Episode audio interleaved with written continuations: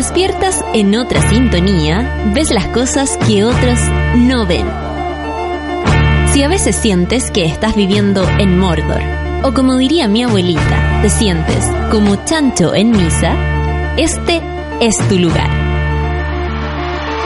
Bienvenido al grupo de contención más diverso de la historia.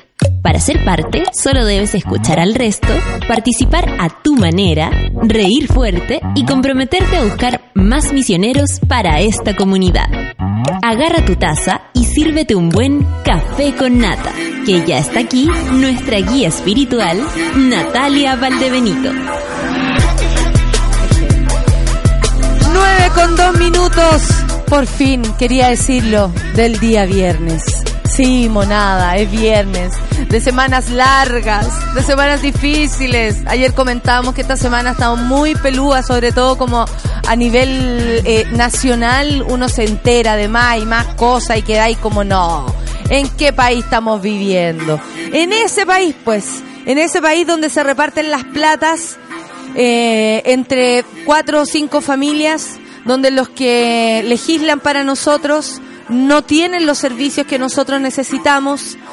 Quienes legislan sobre las ISAPRES no están metidos en las ISAPRES, ni en la AFP, ni en la, ni en la FONASA. Quienes legislan para nosotros no van a los colegios que ustedes mandan, eh, porque yo no tengo hijos, que ustedes mandan a sus hijos. No, no, la gente que legisla para nosotros no vive como nosotros. Y es posible que ese sea realmente la distancia que hay entre la clase política y las personas. No viven como el resto de las personas. No viven como, como nosotros que tenemos que hacer bicicleta con el banco, con la línea de crédito. ¿Cuántos andan a patás con la línea de crédito? ¿Cuántos han tomado créditos porque no tienen plata para hacer ciertas cosas y quedaron encalillados? ¿Cuántos necesitaban hacerse un examen y tuvieron que pedir plata para hacerse ese examen, porque a veces hay exámenes súper complicados y que se necesitan muy rápidamente y son carísimos. ¿Cuántos de nosotros han dejado de, de, por ejemplo, de estudiar algo que les guste porque no tienen plata? ¿Cuántos de ustedes estudiaron algo para tener plata y no lo que necesariamente querían hacer, pensando que aquello no les iba a dar el sueldo necesario y se pasaron el rollo equivocado y están ahí pateando piedra igual que todo el resto? La verdad es que la historia de, del pueblo de Chile, de ese porcentaje que no gana lo que ganan los parlamentarios, es tremendamente más alto que nuestros parlamentarios, que quienes nos gobiernan, que los empresarios que quieren también gobernar o gobiernan solapadamente este país. Entonces cuando te das cuenta que hay partidos políticos que justifican el apoyar ciertas medidas que al pueblo no le hacen bien, pero sí a los mismos empresarios de siempre, uno empieza a pensar y dice, no, doy vueltas en círculo, ¿para dónde nos vamos? ¿Para dónde escapo? ¿Quién nos va a defender? No hay escapatoria. Es así como se siente. Y la verdad es que no vamos a hablar de partidos políticos porque honestamente ya a estas alturas, yo al menos, y ustedes me conocen, no creo en nada, y no sé en qué situación va su credibilidad, pero siento que se hace cada vez más y más difícil pararse y sentir que estamos viviendo en un lugar digno. ¿Saben lo que es digno? Pensarlo, tener rabia, incluso eso es digno. Darle vuelta al asunto, comentarlo, expresar que sientes la injusticia. Dejemos de quedarnos callados frente a esto. Dejemos el silencio de lado, ese silencio respetuoso con el estatus de las personas que nos pagan el dinero Dejemos ese silencio. Digamos que nos parece injusto. Se pueden hacer de diferentes maneras, con respeto, por supuesto, como dijo por ahí un futbolista, pero siempre con respeto. Por supuesto, ¿cómo más se va a imponer la justicia si no es con respeto? Eh, me parece que, que vivir en un país como el nuestro, en el que cada día se evidencia más la gran mugre que hay detrás de este escenario, me parece que es muy fuerte hay que ser muy fuerte, hay que tener el espíritu arriba, hay que querer ser feliz, hay que querer rodearse de gente buena onda y no caer en esa angustia que es el día a día y saber cómo llegáis a fin de mes, cómo te hacís tus exámenes, cómo le dais educación a tus hijos, cómo te compráis la parca para este invierno que se viene rudo, cómo cambiáis los calcetines, porque puta, de verdad todo, todo se va acabando y uno tiene que renovar las cosas para poder abrigarse. No estamos hablando de un lujo, estamos hablando de abrigarse, de abrigar la casa, de comprar la parafina, de comprar el balón de gas que cada día sale más caro. Todo es más caro, ¿para quién? Para el pueblo, para nosotros. Así es la cosa. Son las 9 con 7 y después de enojarnos un poco, por supuesto, vamos a escuchar el último disco de Anderson, Anderson Pack, que a mí me encanta, se llama Aventura. Y la canción que viene a continuación es la primera de ese disco que vamos a escuchar, porque yo no he escuchado este disco, así que estoy muy expectante. Jet Black, 9,7 Café con Natanzuela.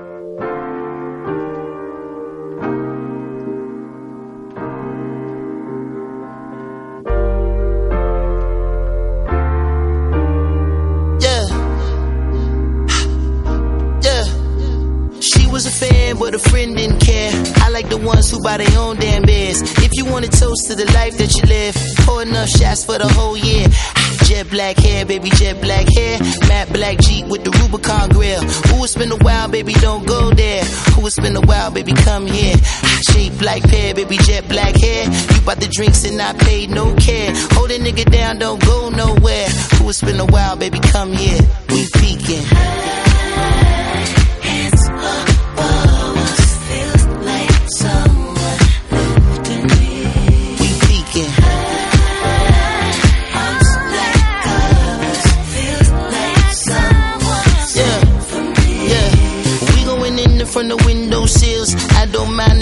Watch, I don't care. Who gon' love you when your love ain't there? Baby, that ass is just unfair.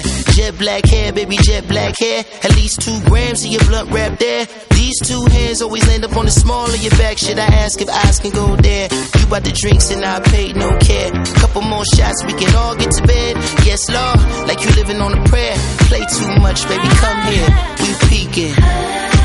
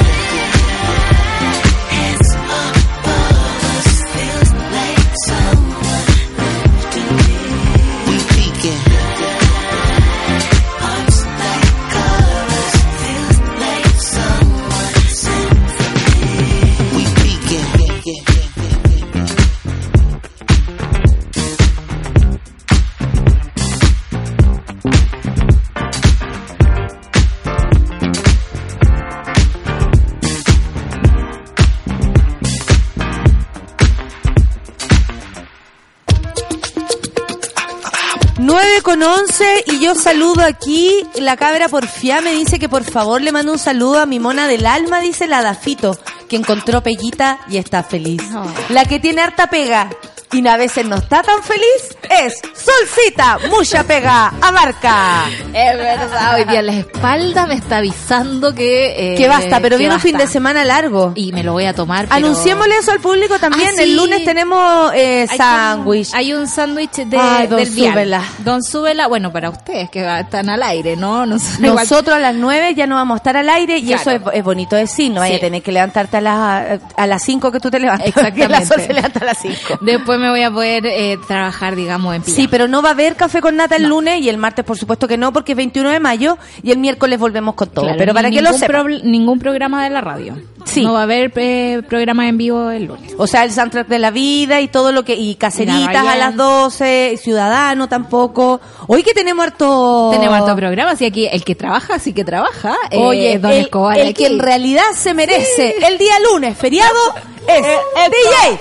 Lucho Escobar, Concha de la región del Maule. Yo paré, yo paré un profesor en, en la media. Es por- que ya por no sé cómo decirte. Concha de. Yo lo- yo lo Ah, no, pero usted sabe que nosotros Me- no me No, vino- yo pensé vino- que era de la región, fantasma, vino el de la fantasma región dije, del Maule. El profe de educación No. física, dije. Ah, no, pero esos son los memes. A mí no se me habría ocurrido, de verdad que no. No se me ocurrió. Esta vez no fui yo. Oye, los memes. Esta vez no fui yo porque honestamente también podría haber sido. Eh, sí, pues sí, ¿para qué ¿para qué la vamos a poner? ¿Para qué la vamos a poner? Oye, eh, entonces saludamos a la Dafito que está con pega y que está súper feliz. Eh, heavy lo, lo que provoca el no tener trabajo y luego encontrarlo como entre alivio, además satisfacción personal por no andar votado, por eh, eh, que heavy lo que nos acostumbramos también a, a- a trabajar, no Claro. solo por llevar el sustento que se entiende, No. sino también por la actividad diaria. Exacto. ¿Cierto? igual Como para levantarse por algo. Claro, sin pega es como, ¿qué hacemos? ¿Y qué hago? ¿Y qué hago? Queda ahí como los pingüinos de Madagascar cuando llegan a, a la Antártica. Y ahora, porque Claro, sí. ellos pelean, luchan toda la película por llegar a la Antártica. Y eso es lo único que quieren porque son pingüinos. ¿Cachai? Y cuando llegan se dan cuenta que ni un brillo.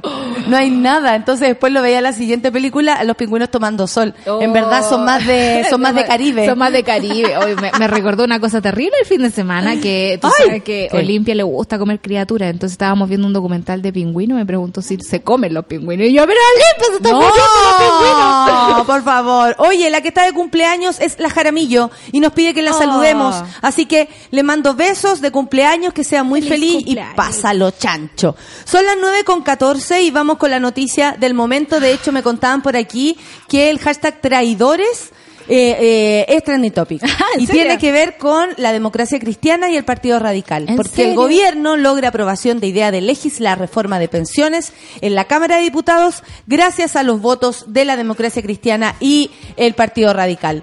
Esta vez por 84 votos a favor y 64 en contra, los parlamentarios optaron por apoyar la propuesta en materia de pensiones, devolviendo las esperanzas a la moneda, que hace poco sufrió un nuevo revés, dice acá, con el rechazo del proyecto de misión justa. En las tribunas se manifestaron en contra de los diputados de oposición que apoyaron la iniciativa, por supuesto, el proyecto también eh, contra la AFP, el movimiento eh, No con- más AFP. no más AFP.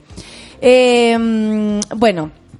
¿Qué más les puedo decir que nos cierra esta historia? Eh, la fórmula mágica que permitió el avance de la iniciativa se logró eh, gracias a votos de parte de los diputados de la democracia cristiana y de la bancada del Partido Radical, además de independientes. A favor se manifestaron 10 de los 14 diputados de la Falange. Cuatro quedaron fuera. La Falange es la democracia cristiana. por si alguien no lo sabe. ¿Quiénes son? Para que nunca más votemos por ellos. Miguel Ángel Calisto, el presidente de la Cámara, Iván Flores, Joana Pérez, Matías Walker, ah, no, si no, Ah, no, sí, no. Daniel Verdesi, Gabriel Silver y el jefe de la bancada, Gabriel Asensio, Pablo Lorenzini, José Miguel Ortiz y Jorge Sabac. En contraste, quedaron fuera Raúl Soto, eh, Víctor Torres, eh, que votaron en contra. Mientras que Manuel Mata se abstuvo, uh, y Mario Venegas no votó. Ah, ella. Agarro mi, teclera y digo, ella. En tanto, en el Partido Radical, los parlamentarios Carlos Abel Jarpa y Fernando Mesa y el Independiente Pro, eh, también del Partido Radical, Pepe Out, votaron a favor. Pepe Out, eh, yo, bueno, soy bien zapa con los trending topics porque en general a veces eh, uno dice qué está pasando. Claro. Y Pepe Out era trending topic y era porque obviamente la gente le estaba diciendo, eh, lo estaba felicitando por esto que estaban haciendo tan precioso en contra del pueblo. Por supuesto. Y él lo que decía es que en la Cámara, eh, al tener la posibilidad de, de- de conversar, como ¿Se podría digamos, arreglar? se podría arreglar algo. Eh, lo cual, por supuesto, Pepe Out no te creemos. Marcela Hernando, Cosme Mellado y José Pérez se manifestaron en contra. Hay que decir que Marcela Hernando también es la que hizo la, la interpelación, me acuerdo, hace un tiempo atrás al ministro de al ministro Santelices, ministro de Salud. De salud. Eh, además de los independientes, Karim Bianchi, mientras que Alexis Sepúlveda se abstuvo. ¿Por qué se abstienen? No sé, lo encuentro tan cobarde. Es muy cobarde y sobre todo porque les estamos pagando para que estén ahí, para que hagan la pega, para que se informen, para que tengan asesores y todo ese tipo de cosas. Y en el caso de abstención yo la usaría solo si tengo conflictos de interés, por ejemplo, de acuerdo a un tema. Que eso sería lo más justo, Decente. claro. Eh, bueno, obviamente la votación se llevó a cabo entre medio de gritos de protesta y acusaciones de traición contra los diputados que se manifestaron a favor de la idea del gobierno. En medio de esto, los diputados de Chile Vamos solicitaron desalojar la tribuna, obvio, sáquenme estos rotos, donde se encontraban los miembros de la agrupación No Más AFP, como denunció la diputada comunista Camila Vallejo, que ella, eh, por supuesto, votó en contra de este proyecto. En las horas previas, los parlamentarios del oficialismo defendieron la propuesta con un lienzo que rezaba no más obstruccionismo. Oye, se pasan de patúo. Dejen de robar, Dejen dejen de robar, se roban hasta la idea de... eh, después van a decir, basta de negacionismo. Ah, pues sea. Claro, viva la democracia. Nadie te cree. Nadie les cree nada. Esto es realmente lamentable, básicamente porque sabemos que, mm, que el gobierno eh, no está eh, conectado con las necesidades del- de la gente. Claro. Y eso es real. Cuando el, eh, ahora yo les decía que eso me vine, o sea, me vine pensando, pero en verdad lo, lo, lo pensaba ayer cuando supe de este resultado, que lo- los parlamentarios no viven como la gente, como la gente, como nosotros. No. O sea, no pagan, no, no tienen, ponte tú, la urgencia de saber cómo van a envejecer, Claro. porque podrían envejecer eh, cómodamente por muchos motivos. Sí. Porque pertenecen a una familia que los va a dejar enchufados con casa, no sé, tienen propiedades, gente que ha hecho plata, que ha tenido una carrera, ponte tú, el mismo viejo asqueroso este, ¿Y la- la raíz? el señor García, Ajá. que lleva 29 años en el Parlamento, o sea, perdón, ¿quién tiene ahora un trabajo por dos años seguidos, Claro. tres años seguidos, con un buen sueldo? Estamos hablando de un buen sueldo. Con plata extra. Claro, que ahora se, más encima se están pagando 500 lucas más por Exacto. los gastos que ellos no alcanzan a, a cubrir. Con peluquería en el, en, adentro del parlamento. Con todas las comodidades que significa Sí. con la benzina que te pagan, con bueno, ellos tienen Con que chofer. pagarles asesores y todo se entiende, hay gastos, pero eh, no viven como el resto No. de las personas, no cotizan, no saben lo que es que te suban un poco más, no sé, El cualquier pasaje al metro. Claro, cualquier gasto. Entonces, obviamente, yo siento que estamos aprendiendo eh, algo súper importante que tiene que ver con de verdad elegir por quién votamos. De verdad. Pero o sea, también- honestamente, uno puede poner a personas en el Parlamento que te representen un poco más que un viejo cuico, y lo digo en serio, un viejo cuico Claro. que no tiene idea lo que es, o nunca supo lo que es andar en micro, estudiar en un colegio eh, con frío, eh, y- o, o ver a tus padres, weón, urgidos por darte de comer, porque eso también, por supuesto, deprime a la familia completa. ¿Cachai? Entonces, no estamos votando por gente de verdad. Igual estamos votando por... por cualquier persona que nos vende una imagen, digamos, y que en nuestros aspiracionismos de todo tipo, digamos, materiales, espirituales, incluso políticos, estamos dejando en manos de gente inexperta eh, las decisiones eh, más importantes sobre nuestras vidas. Y eso es súper complicado. Uno, porque... la gente que se presenta, digamos, como candidatos también son cooptados por este por este poder. El otro día, el miércoles, si no me equivoco, hablábamos de Iván Fuentes, por ejemplo, de Sí. lo que le habían hecho los Walker. Entonces, Porque de verdad se siente así. Él Claro. era un hombre que venía desde el aparato sindical, eh, peleando en las calles, se hizo famoso precisamente por ser un dirigente y activista Claro. eh, de la región de Aysén, en fin. Y de pronto entra a las ligas a las ligas mayores, mayores comillas, claro, eh, mayores menores y eh, se ve eh, y lo sentimos así, yo lo sigo Sí. sintiendo así, que Iván Fuentes entró en la máquina política, los Walkers se lo llevaron de la mano, le dijeron que así era, que tenía que recibir platas de, de ciertas Sí. personas, que eso significaba ciertas cosas también, y luego se vio metido en, en aquello, ¿cachai? Cuando de verdad era un, un líder, un aliade. un aliado. Un aliade total. Y ahí Claro. estamos. Entonces, las, las barreras de entrada a la política Era un son jamón súper- queso. Era un jamón queso. Era un jamón queso. Calentito, salido Sí, del horno. po. Eh, las barreras de entrada a la política son muy caras, son muy altas, pero nosotros tenemos a la mano el voto y tenemos que empezar a votar por gente realmente distinta, eh, que no se apernen 29 años en el Parlamento. Sacar a la gente del Parlamento esa no gente. resultó, adiós, Adiós se con va. tu cuerpo. La- eh, ¿Sabéis lo que pasa? Que el tener, ponte tú, a un viejo como este, el señor, este viejo el García, el que le pegó al, al periodista, periodista. y el que ofendió a la otra diputada. Él. Tenerlo a él 29 años es básicamente subsidiar a alguien Sí. para el resto de su vida por hacer nada. Nada. ¿Cachai? Por hacer nada. Porque ¿qué, qué, eh, qué aporte puede provocar él a la sociedad si es machista, misógeno, trata eh, pésimo a las mujeres, a las personas? Me imagino que a todo el mundo trata así, le pega un periodista, eh, pasa por arriba de, de, de cualquier cosa.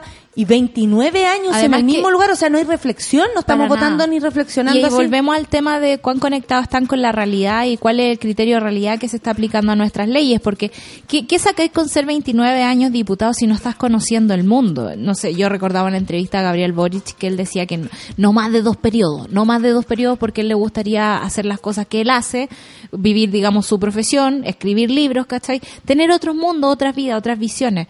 Cuando tenía una persona 29 años en el Parlamento o tenía una dinastía como los Walker, que Eso ya es responsabilidad de nosotros también. También es como, a gente. ¿Por qué tenemos a gente ahí que solo llega en la mañana protegido en un auto que nunca ha tenido que sufrir el frío, el calor de, una, de un metro o que, que tenga que competir con otras personas para poder entrar y llegar a tiempo para hacer la tarea con los cabros chicos? Ese tipo de problemas no existen. que más encima allá. tienen un fuero que les permite pasar piola con, por ejemplo, pegarle a un periodista. Exactamente, o tener fuero para desval- desfalcar al Estado y que no haya problema porque tenéis fiscales amigos que siempre te van a salvar. Entonces, eh, la distancia que están teniendo con la gente y además también hemos permitido que tengan eh, los parlamentarios de nuestro país tengan uno de los sueldos más altos de Latinoamérica, sino del mundo. Es una cosa que es, mu- es como 30 se veces entiende, el, no el sueldo mínimo de un chileno, cuando en otras partes como uno es a dos, a lo más es el doble del, del sueldo mínimo. Entonces, Lo que pasa es que el sueldo mínimo en Chile es tan de mierda Además. que nadie se pagaría aquello. Exactamente. Nadie se lo No, pagaría. no. Si a ti te diera la posibilidad, yo no jamás me pagaría a mí misma el sueldo mínimo. no, por supuesto que no. Lógico que sí. Entonces, obviamente, esta gente, si tiene la posibilidad de legislar a su favor, no van a dejarse el sueldo mínimo ni el doble. Si el doble es como quedar donde mismo. ¿Y te acordás cuando intentamos sacar a Saldívar, digamos, del Parlamento, pero ahora es el encargado de las platas de ellos? Entonces sabemos que esto se mueve, que es endogámico, que es asqueroso. Y yo creo que también tenemos responsabilidad como para poder decir, ay, ¿qué hacemos? Podemos hacer algo. Sí. La próxima vez que usted vea un walker en la en la ¿En la calle? en la calle, no, perdone, en, en- en una votación, no vote por esa persona. Exacto. No le crea más a la gente que lleva años en el Parlamento y que no ha hecho nada. No vote por el no nombre conocido. Porque si no hubiésemos tenido eh, eh, hubiésemos tenido una representación ayer. Claro. Pero resulta que nos representó parte de la oposición, pero también hay otra parte, y lo digo por la gente que vota por personas de derecha también, Claro. que no representan los las necesidades de las personas. Claro. Usted vote por quien representa sus necesidades. Somos una, una, una sociedad necesitada. Y es como no, que- no lista, no, No. ready como para, ah, ya, ahora discutamos qué vamos a hacer con nuestros derechos, eh, bla, bla, bla. Por eso es tan difícil discutir por de tu derecho filiativo, porque la conversación en muchos aspectos está trazada. Sí. Como no tenemos eh, el- lo básico para ponernos a conversar, Claro. Casa, techo y abrigo, digamos. Exactamente, somos como una, una sociedad tan necesitada, debiéramos votar por aquello. Claro. Para quien va a subir los sueldos, por quien va a arreglar el tema de la AFP o va a eliminar, porque todos y un millón de personas, el otro día la Ale acá, la Ale Matus en el panel, decía, si el gobierno no es capaz de escuchar a un millón de personas que salen a la calle por, por ¿cómo se llama?, para exigir el fin de la AFP, y, y te lo están diciendo en tu cara Claro. y no son capaces de escuchar, no hay democracia que exista. Es verdad. Entonces, si vamos a estar votando por personas que no nos van a escuchar y que está claro, no nos están escuchando, que además personas, y- o usted conversa con un compañero de trabajo que cree que un tipo de derecha, por ejemplo, que vota por un chaguán y dice, no, si esa persona va a votar a favor mío y no entiende de dónde viene chaguán, Claro. qué es lo que quiere ese diputado para su propia vida, uno también tiene que verlas como lo, lo que quiere ese, esa persona para sí mismo. Claro. ¿Qué quiere ese weón? Más poder, eh, perdón el ejemplo, porque puede ser cualquier otro, pero eh, ¿qué quiere esa persona? ¿Más poder? ¿Quiere tener más plata? ¿Quiere ser un mejor empleado y ganar más? Claro. Imagínate Letelier. O sea, yo de verdad siento que hay mucha gente que va a votar y vota por el nombre conocido, digamos, por el, por el que se acuerda. Pero también recordemos, ¿no? Que gente como Letelier es alguien que le hace la pega a traficantes de armas en este país. que Amigo le de los hace pe- fiscales. Amigo de los fiscales, que saca, digamos, que le hace la pega sucia a los políticos. Esa es mi sensación con él. Y yo creo que es una sensación que ni siquiera, que, que no leyendo noticia incluso la tenía. Entonces no entiendo cómo esta gente llega ahí. O sea, bueno, yo creo que la razón por la que llegan ahí, especialmente por, por porque es la, la sociedad nuestra, además de ser necesitada, está preocupada de aquello, de, de llenar esa necesidad. ¿Cachai? O sea, yo estoy preocupada, como dice la gente, y lo dice de verdad, de trabajar. Claro. Yo tengo que el lunes llegar con comida igual. ¿Cómo me voy a poner a pensar en esto? Bueno, ahora sí es necesario que te pongas a pensar en esto. Y te das cuenta que has perdido tiempo solamente preocupado de tener que llevar comida a tu casa, porque es lógico, pero has perdido el tiempo para elegir a quienes van a decidir cómo tú vas a llevar esa comida a tu casa. Claro. Entonces hemos olvidado un eslabón. ¿Cachai? Sí. No podemos como ciudadanos, ciudadanas, monas, mones de este programa, eh, y, que, y que no estamos ahora, estamos conversando, están los monos ahí eh, colaborando con sus Twitter eh, a, a través del hashtag, en fin, no podemos olvidar que también somos una parte de la sociedad que toma decisiones para que otros decidan por nosotros. ¿Cachai? Que estamos dejando el país en manos de delincuentes que hacen lo que quieren. Son cinco familias las que están a cargo de... que son Luxit, por ejemplo. Claro. Este viejo está metido en todas las platas que se les puede ocurrir. En el mar, en las mineras, en las AFP, en, re- en el retail, retail. en los medios de comunicación. En la banca. En la banca. O sea, Loco. me estáis hueveando. Me estáis hueveando. Eso es abuso. Sí. Abuso de recursos, abuso de dinero, abuso.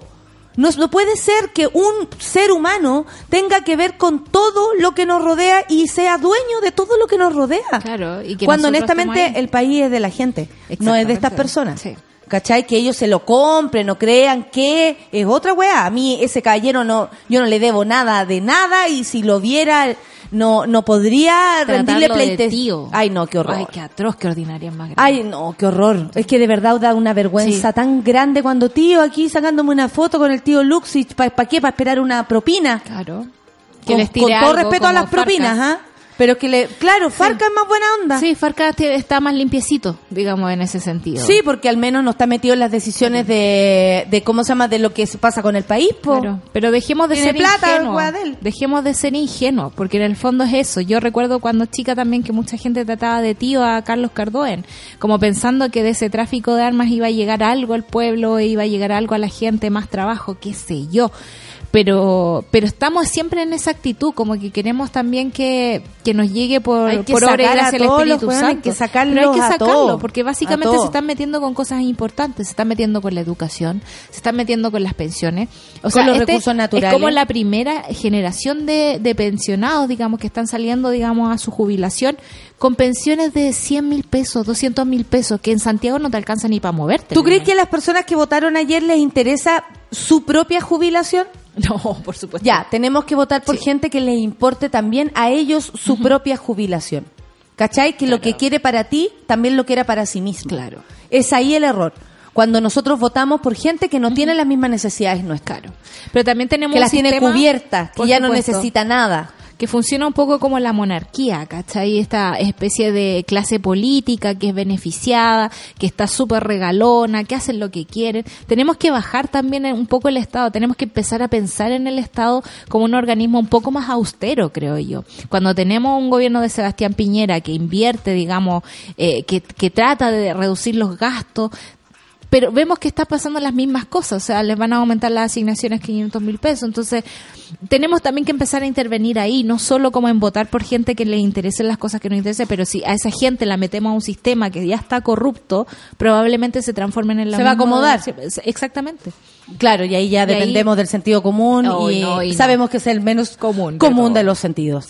Son las 9.30, vamos a volver con más información, por supuesto. Y ahora, Luis, ¿con qué nos vamos? Viernes de música propositiva. Ah, muy bien. Eh, hace poco tiempo, a las 2.10, eh, fue, vis- eh, fue visitada por un grupo de jóvenes muy particulares llamado La Chichiganga. Ah, aguante la chichi. Ya, en esa ocasión De hecho, nos retaron a todos con la visita de ellos. Sí. Sí, Pablo Chile, que venía a, a- a conversar con la 210, fue acompañado por una amiga que, la- que, le iba que, que iban a hacer una tocata juntos, una chica llamada Rayo.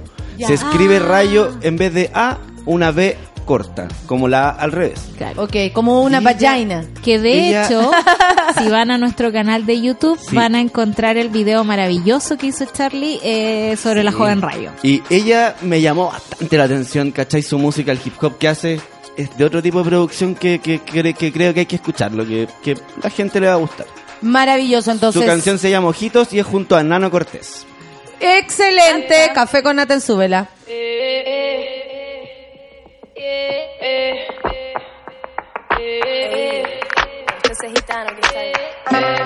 Vamos allá. Acha. Vamos allá. Vamos allá. Gustan tus ojitos y la forma que tienes de amar. Y la forma que tienes de amar.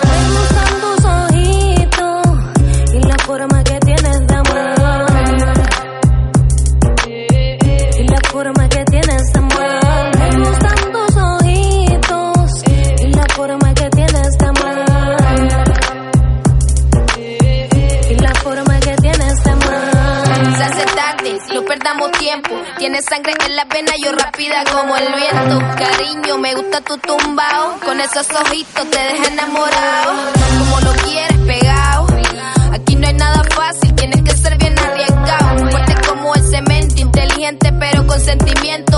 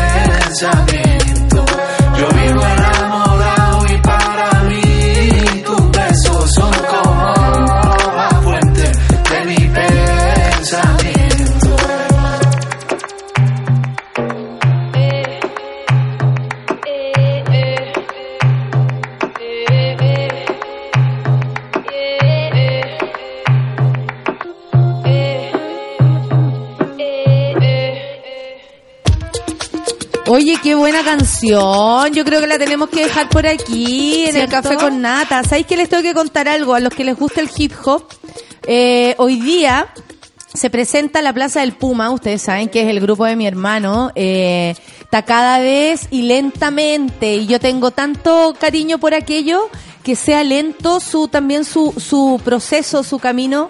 Eh, es lindo. Bueno, hoy día hay, la- hay el manso fiestón, les digo al tiro, la Plaza del Puma con la Camila Bácaro, que ella vino para acá un día, también hace mucho tiempo, cuando estábamos allá en La Palomera, junto con, con la Sofía Viola, recuerdo, ya. Ella tiene su proyecto solista, que es la Camila, ella solita, Camila Bácaro, y se presentan hoy día, viernes 17 de mayo, a las 22 horas, en La Florería.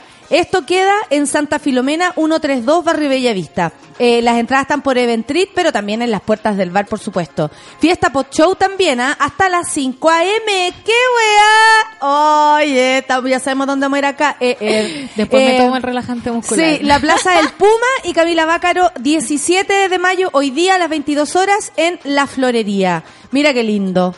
Eh, me agrada eh, tener que, bueno, yo la verdad es que si a mí no me gustara lo que hace mi hermano, no lo diría. si mi hermano empezara con, eh, con hacer trap, yo creo que Adiós. inmediatamente abandono la producción. no, no, eh, es broma, es mi hermano igual. Pero de todas maneras están... Eh, él me decía el otro día, y lo digo acá porque tiene que ver con los músicos. Nosotros siempre conocemos y todo. Eh, y vemos también, ponte tú, no sé, a músicos como explosivos, como la, la Paloma Mami, el mismo Gianluca, la Trini, que tienen que ver con una música que en este minuto está más popular, ¿cachai? Es popular. Y eh, la rapidez de todo. Y el negro el otro día me decía, ¿sabéis qué hermana? Estoy feliz porque ahora estoy llevando gente a verme que no que yo no conozco. Qué bacán. Y esa es la primera, la primera volada de los músicos. Lo que sí les puedo contar es que mi hermano no es un pendejo. Tiene 35 años. Es un gallo que ya viene, que, que ya viene trabajando hace rato. Pero que tenga la paciencia de aquello a mí me hace sentir orgullosa. Porque él no está dispuesto a transar muchas cosas que tal vez con lo mino que es, ponte tú su imagen. No sé, lo digo en, En tres serio. segundos lo pero él, crucificaríamos y le haríamos Claro, carrera. pero él como que no se diera cuenta Claro. que tiene dema- como muchas cosas, pero él no está no no está conectado con aquello, está conectado con la música, con lo que quiere decir con su música, lo cual me hace sentir muy identificada, pero también esa lentitud para crear un público, siento que le va a dar el camino largo Claro. Le va a extender el camino, que no, no es un, no es algo que lo vaya, no es, no es como estos cabros que uno dice en cualquier momento ya Lucas se aburre y se vuelve contador auditor. Claro. Como algo así, ¿cachai? Como, eh, entrete. sí, podría ser eh, temporal. A veces Sí. uno cree que, o, o sucede que son como éxitos temporales y luego la persona pasa a hacer otras cosas. Pero en este caso no, son músicos de verdad Claro. eh, y buenísimos, eh, de verdad. O sea, que tú los vayas a ver tocar y hay virtuosismo, hay talento, hay rigor, hay trabajo. Así que los invito a que sigan la Plaza del Puma en, en Instagram, que es donde él pone muy tímidamente sus Pone cosas, sus cosas. tocatas y cosas, pero para que lo sigan y para que lo escuchen. Qué honestamente, bacán, los invito a escuchar la Plaza del Puma. Oye, quería contarte una cosita. Buena o mala. No, mala siempre, perdón, pero es lo que hay. Es que No, lo que pasa mala es que siempre. el problema es que hemos estado tan eh, cegados, digamos, estos días con lo que está pasando en nuestro país, que se está cayendo a pedazos, básicamente, que no hemos mirado mucho para afuera. Pero ayer tuve unos WhatsApp y yo así como muy interesante. ¿Con quién? Con mi primo que está viviendo en Brasil, ¿cachai? Perfecto, tienes primos en, en hartas partes del mundo. Toda mi familia y mis amigos están afuera, soy la única que va quedando acá. Atro. En fin, la cosa es que eh, yo hablaba con Pelado y Pelado es sociólogo y me cuenta que está la escoba con Bolsonaro porque decidió recortar el 30% digamos de platas a la educación y no fue, o sea, todo recorte en educación sabemos es bastante terrible. Por ejemplo, cuando Sebastián Piñera dijo no más gratuidad y mucha gente se quedó sin gratuidad, pero al menos tuvo, no sé, un año para reaccionar. No, lo más, lo más divertido, o sea, e- eso es súper grave y yo Sí. creo que, que nunca gritamos tan fuerte. Para nada. Quitarle la gratuidad a una familia que, que se organizó de esa forma, como, ya, qué bueno, yo tengo dos hijos, el Luis y la Sol. La Sol va a estudiar con gratuidad, el Luis todavía no sale, ponte tú de cuarto medio, Claro. pero ya sé que lo tuyo lo tengo cubierto. Entonces ahora, por ejemplo, me preocupo de la educación de mi hijo Luis. Ya no se puede. Claro. Esa familia de nuevo se tiene que organizar. Y de nuevo pedir créditos y endeudarse. para con las mismas personas que le están quitando ese dinero, digamos que Es está muy en grave, cualquier en su- recorte. Cualquier recorte es muy grave. Y lo que está pasando en Brasil es súper abrupto. Fue como de repente y salieron a las calles, por supuesto, todos los académicos, los estudiantes y sobre todo la gente pobre, porque en Brasil la educación es gratis. Me contaba Pelado que ponte tú tenía compañeros que ya el lunes no tenían que comer.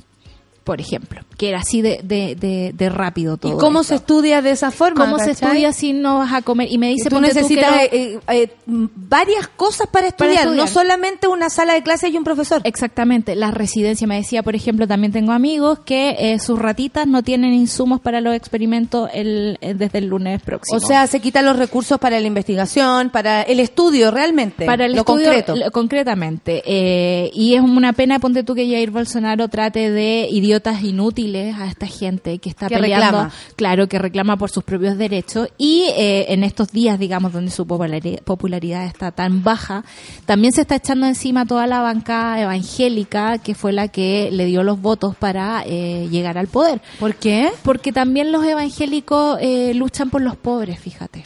O sea, eh, eh, eh, está metiéndose con la clase, digamos, a la que supuestamente tenía que proteger. Claramente son pobres como que a mí me interesan, pues pobres que van a la iglesia, pobres que, que, dicen, digamos, va- voy a votar por esta persona y ellos van por a votar por esa persona, pero sin embargo son los pobres.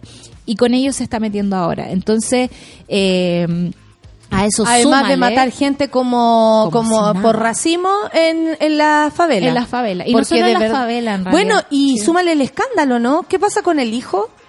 La, el hijo, el hijo, el Ya. gabinete, tú sabes que esta Esto gente es todo mete... un nepotismo ahí. Sí, igual que en Chile. Sí. Meten a los hijos, meten a los, a los primos, porque entre ellos pueden hacer sus fechorías. Exacto. Están súper eh, el- en, el, en el ojo del huracán, ¿cómo se podría decir? Así, honestamente, porque tiene demasiados antecedentes de, de crímenes. Ah. Y aquí eh, acordémonos de Mariel Franco. Claro. La familia de Jair Bolsonaro también ha Está estado en la nómina de personas que podrían estar involucradas en la muerte de Mariel. Claro. Entonces, mm, eh, est- está bastante peludo la situación. Está súper Y peludo. está recién empezando. Está recién empezando. Y otra cosa que hay que agregarle a todo esto es que está vendiéndole la idea ya de que en Chile el sistema de pensiones privado funciona. Y quiere transformar eso, digamos, a. Bueno, yo el esperaría que, el- a que Brasil... eh, yo creo que Brasil es demasiado más grande que Bolsonaro. Eso espero. Y es que lo, lo tengo, yo Claro. creo que sí, porque ellos funcionan como una, como un, un mundo en sí mismo, ¿no? Claro. Y, y ya, ya hizo todo lo que hizo con los recursos naturales. La Amazonía Hoy allá, en, la. Amazonía en, en, en Brasil es muy extensa y por lo demás es un pulmón en el mundo. Sí. Y es un pulmón de Latinoamérica. ¿Cachai? Y él puso como lo mismo, dio permisos para, eh, claro, en cualquier momento hay un edificio pegado en, en Un una, en una selva. Pero eh, siento, y esto tiene que ver, y tú sabes que, como Tú- me dijo Lucianito, no, que tú te equivocas poquito acá. Eh, no, de verdad yo siento que la, la, la ciudadanía en Brasil podría llegar a reaccionar rápido porque honestamente llevan una ola de de, De malas noticias. de malas noticias. O sea, lo que pasó para que llegara Temer al poder y luego sacarlo para, eh, para, para lo que pasó con Dilma, lo que pasó, es demasiado sucio, es demasiado grande y, y, y honestamente esas personas nunca perdieron el apoyo del pueblo. Claro. Entonces, si esto además le sumamos todos aquellos que votaron creyendo en, en Bolsonaro eh, y, y le- y él les falló, Claro. se va a ir sumando, Sí. porque esto es el- solo el primer año.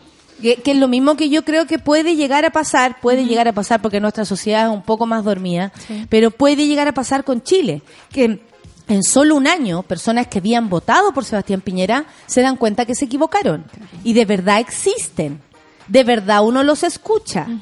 O sea, el otro día yo le hablaba a una, a una amiga que su padre votó por Piñera y yo le decía, quiero saber qué opina tu papá con todo lo que está pasando. Claro. ¿Cómo van los tiempos mejores para tu papá? Me dijo, ahí está, pues arrepentido, pues weona. De hecho, se acordó de ti. Chan. ¿Cachai? Entonces, si una persona que yo conozco se arrepintió, tú, estoy segura que tú conoces a alguien, que Lucho conoce a alguien, y así. Entonces, honestamente, no podemos pensar que somos tan... ¡Ay! ¡Ay! Nos fuimos a. a- a- no importa, no sé si no estamos sí, ahí. ahí sí. Eh, somos tan huevones como para tragarnos esto eternamente. Sí. Siento que igual aquí tiene que haber un enojo y nos están tocando el bolsillo, las vidas de las personas, las decisiones personales, como no sé, eh, hoy día es el día contra la transfobia, la homofobia, la homofobia en realidad, la, la lesbofobia y la, y la bisexualidad. ¿Cachai? Nos están tocando demasiados puntos. O sea, me están molestando por cómo vivo. No me están dej- no me están dando para comer y no me están protegiendo para que yo, no sé, vaya al doctor y me sienta segura. Me están Al- poniendo más ignorante. me están haciendo más ignorante y están Sí. dejando que mis hijos también lo sean cuando yo había soñado algo distinto para Claro. ellos. Entonces, siento que el hoyo que están dejando y además la evidencia que no les importa nada, algo tiene que provo- provocar en el corazón de la sociedad, en el corazón. Claro. ¿Cachai? No solamente en el bolsillo, en el corazón. Nos están haciendo daño en muchos aspectos. Oye, Sol, qué bueno que pusiste ese tema, sobre todo porque tenemos que estar muy atentos, como siempre decimos, ¿no? ¿Qué va pasando? Oye, esta noticia es pésima. Absolven a los gendarmes juzgados por el parto engrillado de Lorenza Cayuán. Oh. Eh, o sea, de Cuea no los premiaron. Claro. El juzgado de garantía de Concepción absolvió a tres gendarmes que fueron acusados de vejaciones injustas en contra de Lorenza Cayuán, la comunera mapuche, que fue obligada a dar a luz engrillada en la clínica de la mujer. De esta manera, el tribunal absolvió a Cristian Pino, Andrea Concha y Cristina Segundo. Me llama la atención que dos mujeres hayan, esto. hayan provocado o, tanto dolor en un ser humano. ¿ah? Eh, lo digo en serio y mm, que gane verte la cara Andrea Concha o Cristina Segundo. De verdad lo digo. El juzgado de garantía consideró el largo, a, a lo largo del juicio el Ministerio Público y los creyentes no lograron acreditar el dolo de los gendarmes. No lograron acreditar que eran culpables o el error que habían cometido. Además de esto, el juez Joan León se apoyó en, el- en la extemporaneidad de la norma de vejaciones injustas, lo cual no está vigente en el país. Ah, ok. O sea, eh, Solo porque no está vigente eh, deja de ser menos malo. una o sea, así. solo porque no está vigente no hacemos justicia. Claro. Porque si tú, señor que tiene que velar por la seguridad de las personas, le da, eh, eh, o o sea, no le parece que una mujer eh, eh, dé a luz engrillada esté mal, Claro. eh, eh, ya obviamente se va a apropiar ¿Cómo? de cualquier recurso Yo a para veces decir- entiendo, ponte tú, que los jueces busquen como el último resquicio legal, digamos, para justificar sus elecciones y cosas así, pero ¿cómo te llegas a nublar tanto de no entender que una mujer engrillada, pariendo por culpa de un par de gendarmes, no es algo que esté mal? Ese, ese nivel de, de, de ceguera a mí me llama mucho la atención. Mira, Lorenza nunca pensó que iba a haber justicia. Dice, desde un principio sabíamos que la justicia no iba a existir. Vamos a continuar y agradecemos el apoyo. Acotaremos todas las instancias y vamos a continuar y esperaremos la lectura del fallo. yo creo, y es lo que yo he estado también conversando con diferentes activistas en toda la, la, Arias. Sí, en todas las áreas que ya se va a empezar y de hecho se agotan como los recursos en Chile para alegar y todo a, a a esferas la- internacionales. Sí, de hecho, hoy día en la, en la tercera viene una noticia que dice Suprema marca distancia con el gobierno por dictamen que deja sin efe- efecto fallo contra Loncos. Y lo que pasó fue que el, el el- la Corte Interamericana de Derechos Humanos dijo que hubo un juicio en que se trató de terroristas a ocho comuneros mapuche. Eh, ese juicio está lejos de todo tipo de ley, es absolutamente ilegal. En Chile estamos vulnerando, digamos, a las personas y que hay como una en- así como existe la presunción de inocencia, en el, el Estado de Chile lo que está haciendo es hacer como una presunción terrorista sobre las Per- personas. per- presunción de culpable. Exactamente. Y para eh, quienes ellos consideran los terroristas, que son todos nosotros menos ellos. Exactamente. Sí, porque en realidad somos todos nosotros. Todo Tú eres resto. terrorista y Sí, sobre en todo cualquier momento puedo ser terrorista Sí, sí, sí. bajo sus ojos. Y lo que me llamó la atención de toda la noticia que leí a la rápida es que hay una parte que dice eh, que, que en Chile no existe forma de, de- de desestimar un juicio.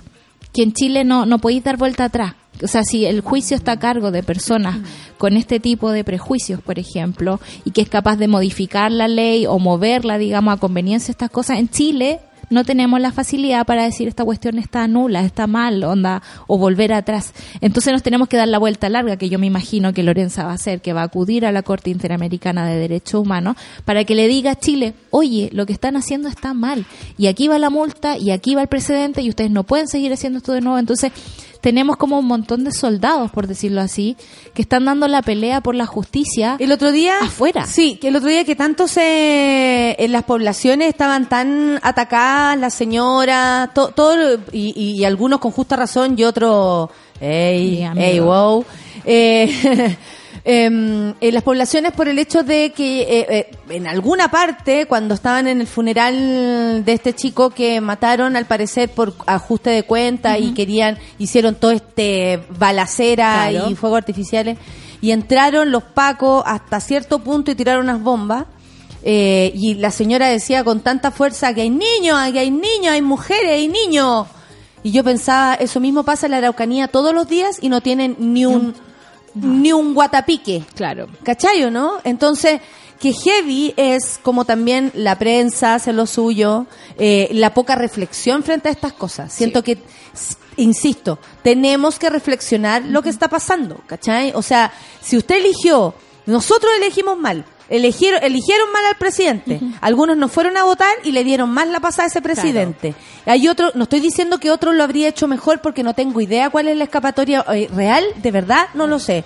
Pero sí considero que si nos hacemos cargo de esto vamos a poder saber al menos frente a quién estamos hablando Claro. y qué es lo que viene. No nos hagamos los hueones. Si usted elige a un señor que que cree que los mapuches son terroristas, como, no sé, Chadwick, por ejemplo, y sabemos que él va a participar de cualquier otro gobierno, hay que sacar, y Chadwick nunca más puede pisar un gobierno de Chile. Ojalá. ¿Cachai? Nunca Sí. más. Bueno, ya sabemos que el presidente Piñera no, por suerte. No se puede repetir porque no hay tercera Claro. Pero porque él quería, entró con la idea de hacer una ley. cambiar la ley, pero igual no se aplicaba a él, así que No, no, menos mal. Nos vamos a sacar, nos vamos a sacar ese sí. enano encima. Por favor, sí. Oye, eh, aquí Con dice que, que toquemos el, el tema de la jueza Rutherford. Sí, sí, lo que pasa es que es un poco más... Un poco más complejo, pero lo podemos dejar para el, para el miércoles. Exactamente. Ya. Susan Sarandon, oye. Oye, que se Me encanta. Emplazó a Piñera a apoyar el proyecto de matrimonio igualitario y adopción homoparental. Así nomás la cosa. La actriz y activista Susan Sarandon, conocida por E, emplazó a través de Twitter al presidente Sebastián Piñera a que apoye los proyectos de matrimonio igualitario y la adopción homoparental, ambos impulsados por organizaciones de diversidad sexual en Chile que por supuesto conocemos muy muy bien acá. Su mensaje surgió a raíz de una publicación de la cuenta LGBT Marriage New News, que compartió, claro, noticias de matrimonio. Claro. Que compartió la noticia eh, sobre el anuncio del presidente del Senado, Jaime Quintana, de la prioridad de ambas iniciativas. Ante esto, la actriz ganadora del Oscar manifestó su respaldo a las parejas del mismo sexo en Chile. En Chile, mientras espera la aprobación del proyecto que les permitiría adoptar, dijo ella. Presidente Sebastián Piñera, por favor, apoye este proyecto y ayude a terminar con la discriminación en contra de la comunidad LGBTI+, agregó en el tuit. Se espera que la idea de legislar sobre el proyecto de matrimonio igualitario sea votada por la Comisión de, de Constitución del Senado durante el mes de junio. El presidente ha dado clara muestra que no va a dar pie atrás con esto porque insisten con la idea del matrimonio hombre-mujer o unión o familia Claro. hombre-mujer. Hombre-mujer heterosexual, ¿ah? Y de una. Porque no hombre-mujer de- trans, ¿cachai? Porque No. hombre-mujer, como ellos definen al hombre y a la mujer. O sea, pásense una vuelta por la biblioteca de Judith Butler un ratito. Claro, un tú eres algo. una mujer, pero si Tenemos pero si tienes otros órganos, eh, a mí no me incumbe. A tú decides tampoco, lo que quieres Exactamente, ser. somos seres con discernimiento propio. Ahora, ya, estamos lejos aquí. estamos muy lejos. Y, Susan. y- y- y dudo que un tuit de Susan Sarandon haga cosas, ¿cachai? Como Mira, que... no sé, ah, la, el la- que la Mujer Fantástica se haya ganado un premio como el Oscar hizo que algo pasara con, eh, con, con las leyes en Chile, Sí. como se movió porque este gallo es populista. Claro. Entonces esto le interesa. Y ellos decían, lo único, lo único que más nos preocupa es que Piñera no confunda a Susan Sarandon con Susana Palomino, ¿cachai?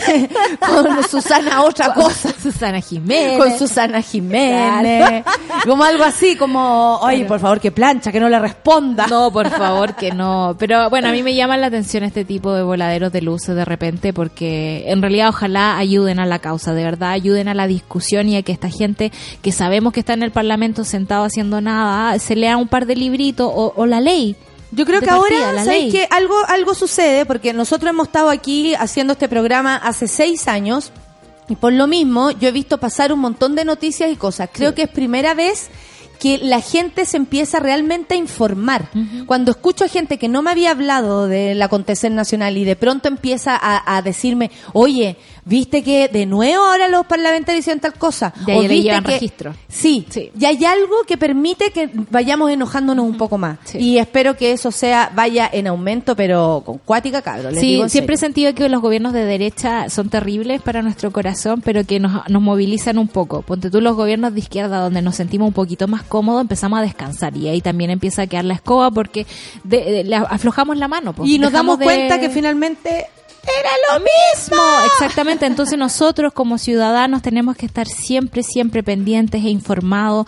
Elegir también periodistas que andan en micro, ¿cachai? O sea, ¿por qué le vamos a creer a TVN y a Canal 13? Elijamos interferencia, elijamos medios alternativos. Oye, pero espérate, que además los periodistas en televisión, porque en general ellos se transforman como en, la, en, en los canales, o sea, el- en el canal de, de, de información, más Claro. que la persona en sí misma ya es un medio de comunicación.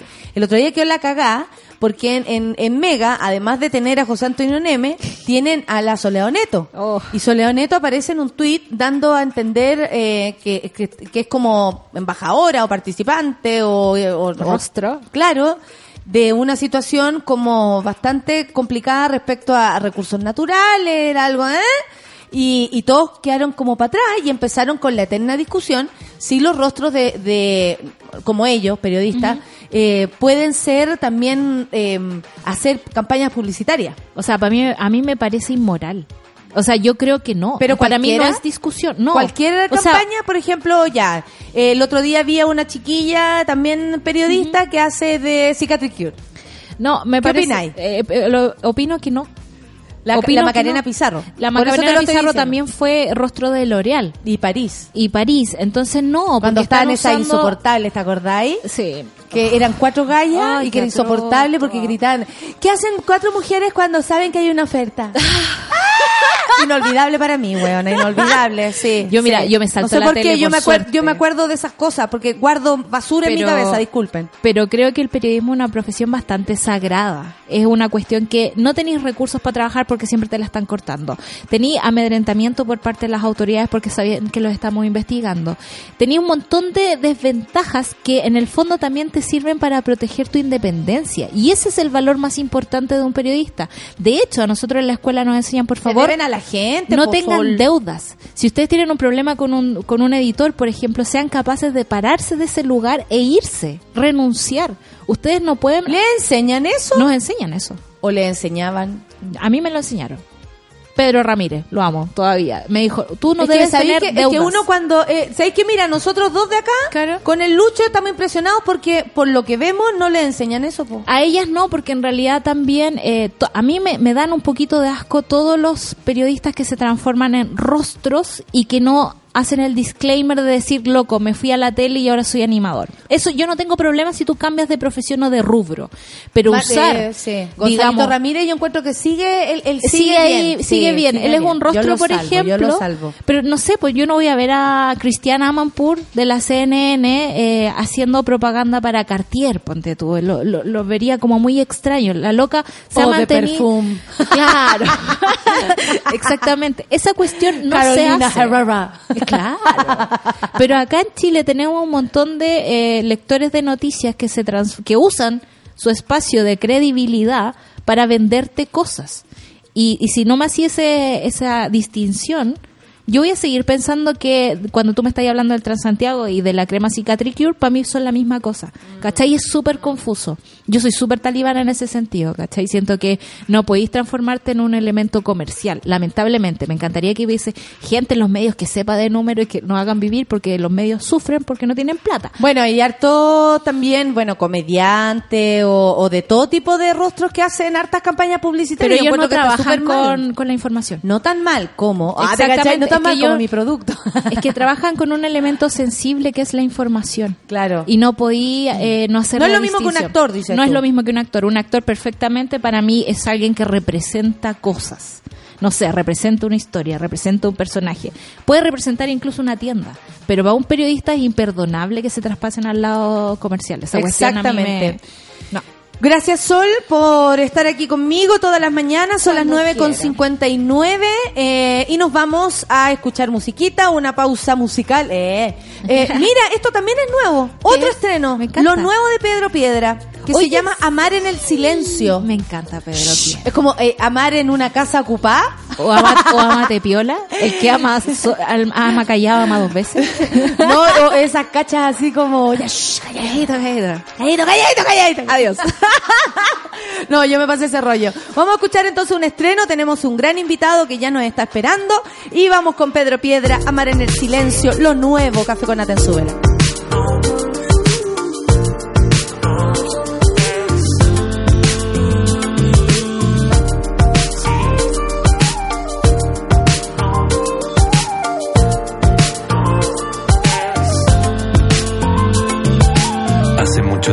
Viví lejos del centro, con mis hermanos, mis hermanas y con mis viejos. Jugaba la pelota, teníamos un perro. No me preocupaba nada, preocupaba nada, perro.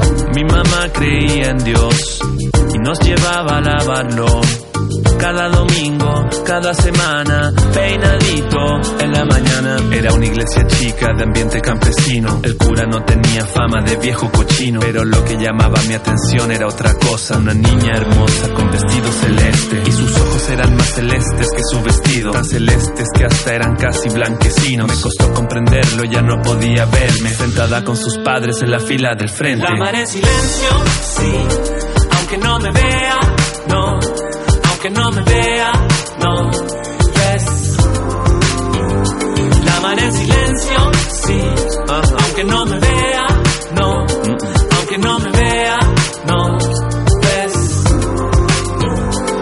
Ella rezaba con más fe que ninguna, palma contra palma, cada mano huesuda. Me preguntaba cómo sería el perfume de ese cabello, mientras el sacerdote predicaba el evangelio. Yo esperaba los domingos, hasta me daban ganas de ir a misa, y me la aprendí de memoria, pero ella siempre miraba al. Pasó la Biblia entera y yo no me daba cuenta. Ella no podía verme porque ella era ciega, una niña ciega que no podía ni ver el mundo. Se puso mi amor por ella mucho más profundo, desesperado, no sabía qué haría, ni cómo le contaría que con ella yo soñaba cuando dormía. En la librería del colegio había un libro viejo sobre enfermedades de la vista, la tapa metálica del tarro de conservas, un clavo y una piedra, y me acercó discreto, pongo en su bolsillo luego del sacramento, corazón en braille de tu admirador secreto. En silencio, sí, aunque no me vea,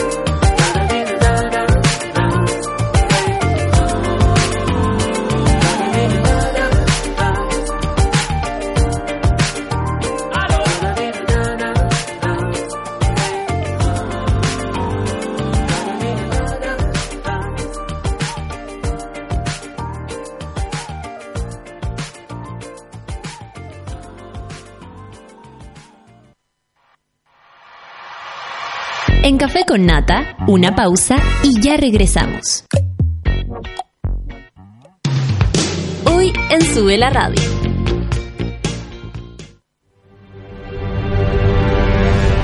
De lunes a viernes, a las 11 de la mañana, Rayen Araya lidera Super Ciudadanos, un grupo de opinantes movidos por la desigualdad social. Super Ciudadanos, hoy a las 11 de la mañana y cuando tú quieras en formato podcast, solo en subela.cl. Tómate un break al mediodía y engaña la tripa junto a Isidora Ursúa y Eleonora Aldea. Porque en Caceritas conversamos, echamos la talla y planeamos un mundo mejor. Siempre con amor. Caceritas, de lunes a viernes al mediodía en Sube la Radio. En otra sintonía.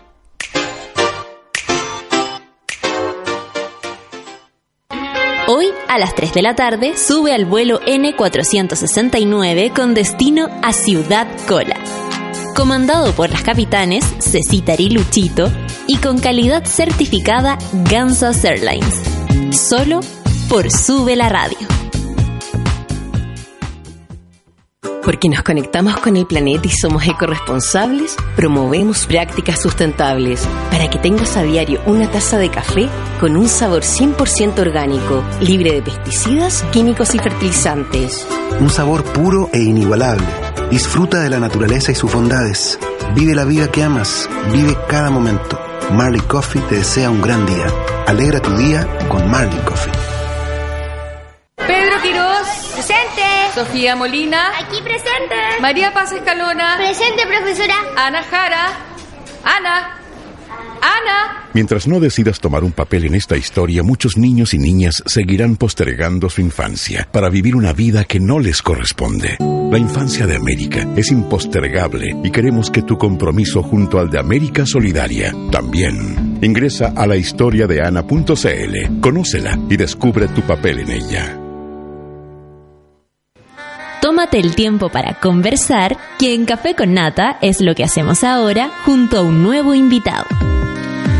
Sí, con un nuevo invitado, son las 10 con 5 minutos y tenemos la suerte monada de enfrentarnos a un cineasta. Esta vez estamos con Matías Vice, ¿cómo le va? Muy bien. Bienvenido a nuestro programa. Ayer se estrenó, ¿estáis de estreno? ¿Estáis como cañita de todo? No. Ah, ya somos adultos, ya no se puede. A esta edad ya no se puede. Ayer se estrenó la nueva película de Matías, eh, titulada En tu piel. Esta es una película que solo aparecen dos amantes, nos recuerda mucho lo que era en la cama también, Sí. con Gonzalo y, y Blanca, o la gran Blanca Levín. Y esto también como un único escenario. Exacto. Eh, la casa donde se reúnen para tener sexo. Sí. Y ahí tú me contaste que el, el- el- el argumento eh, tiene que ver con el, con el sexo y el amor, o del sexo como pasamos al amor, o de cómo de pronto nos vamos. Enamorando. Enamorando. Sí, es, la, es la historia de unos amantes y en el fondo a medida que se van eh, vistiendo, porque empiezan mucho más desnudos en la película, se van desvistiendo de adentro, se van desnudando como de- del alma. Es una película que va a sorprender porque es con actores dominicanos. Yo la hice en República Dominicana. Y tú mencionaste En la cama, esta película nació en principio como un remake de la cama. A mí me llamaron dos productores eh, súper importantes dominicanos que se asociaron con esta idea de hacer un remake de la cama. Y yo les ofrecí o les hice una contrapropuesta que fue hagamos una película distinta. Yo ya estoy 12 años más grande que En la cama. claro. Eh, quiero hacer una película más profunda, más adulta, hagamos una historia nueva. Eh, y a ellos les encantó la idea y contactamos a Julio Rojas, que es mi guionista de todas las películas, y empezamos a trabajar en En tu piel como una historia distinta y quizás manteniendo el espíritu de la cama, que era estos dos personajes en una única locación. Y, y, y, Matías, no, no puedo dejar de preguntarte también eh, cuál eh, tu motivación es, la- es el amor, las Sí. parejas y todo ese misterio que, que se esconde ahí, porque uno podría decir, esto es lineal, nos enamoramos, nos queremos, puede ser que nos resulte o puede ser que no, Mm. Exacto. pero hay muchos más matices. Hay muchos matices y la película parte como desde la pregunta, en el fondo, de si es posible eh, tener una relación puramente física, puramente sexual, o finalmente nos vamos a terminar eh, involucrando. Tampoco yo me sé la respuesta, pero la película plantea esa pregunta y, y a mí me interesa que sea como una semilla en el espectador, que lo haga reflexionar también sobre sus propias relaciones.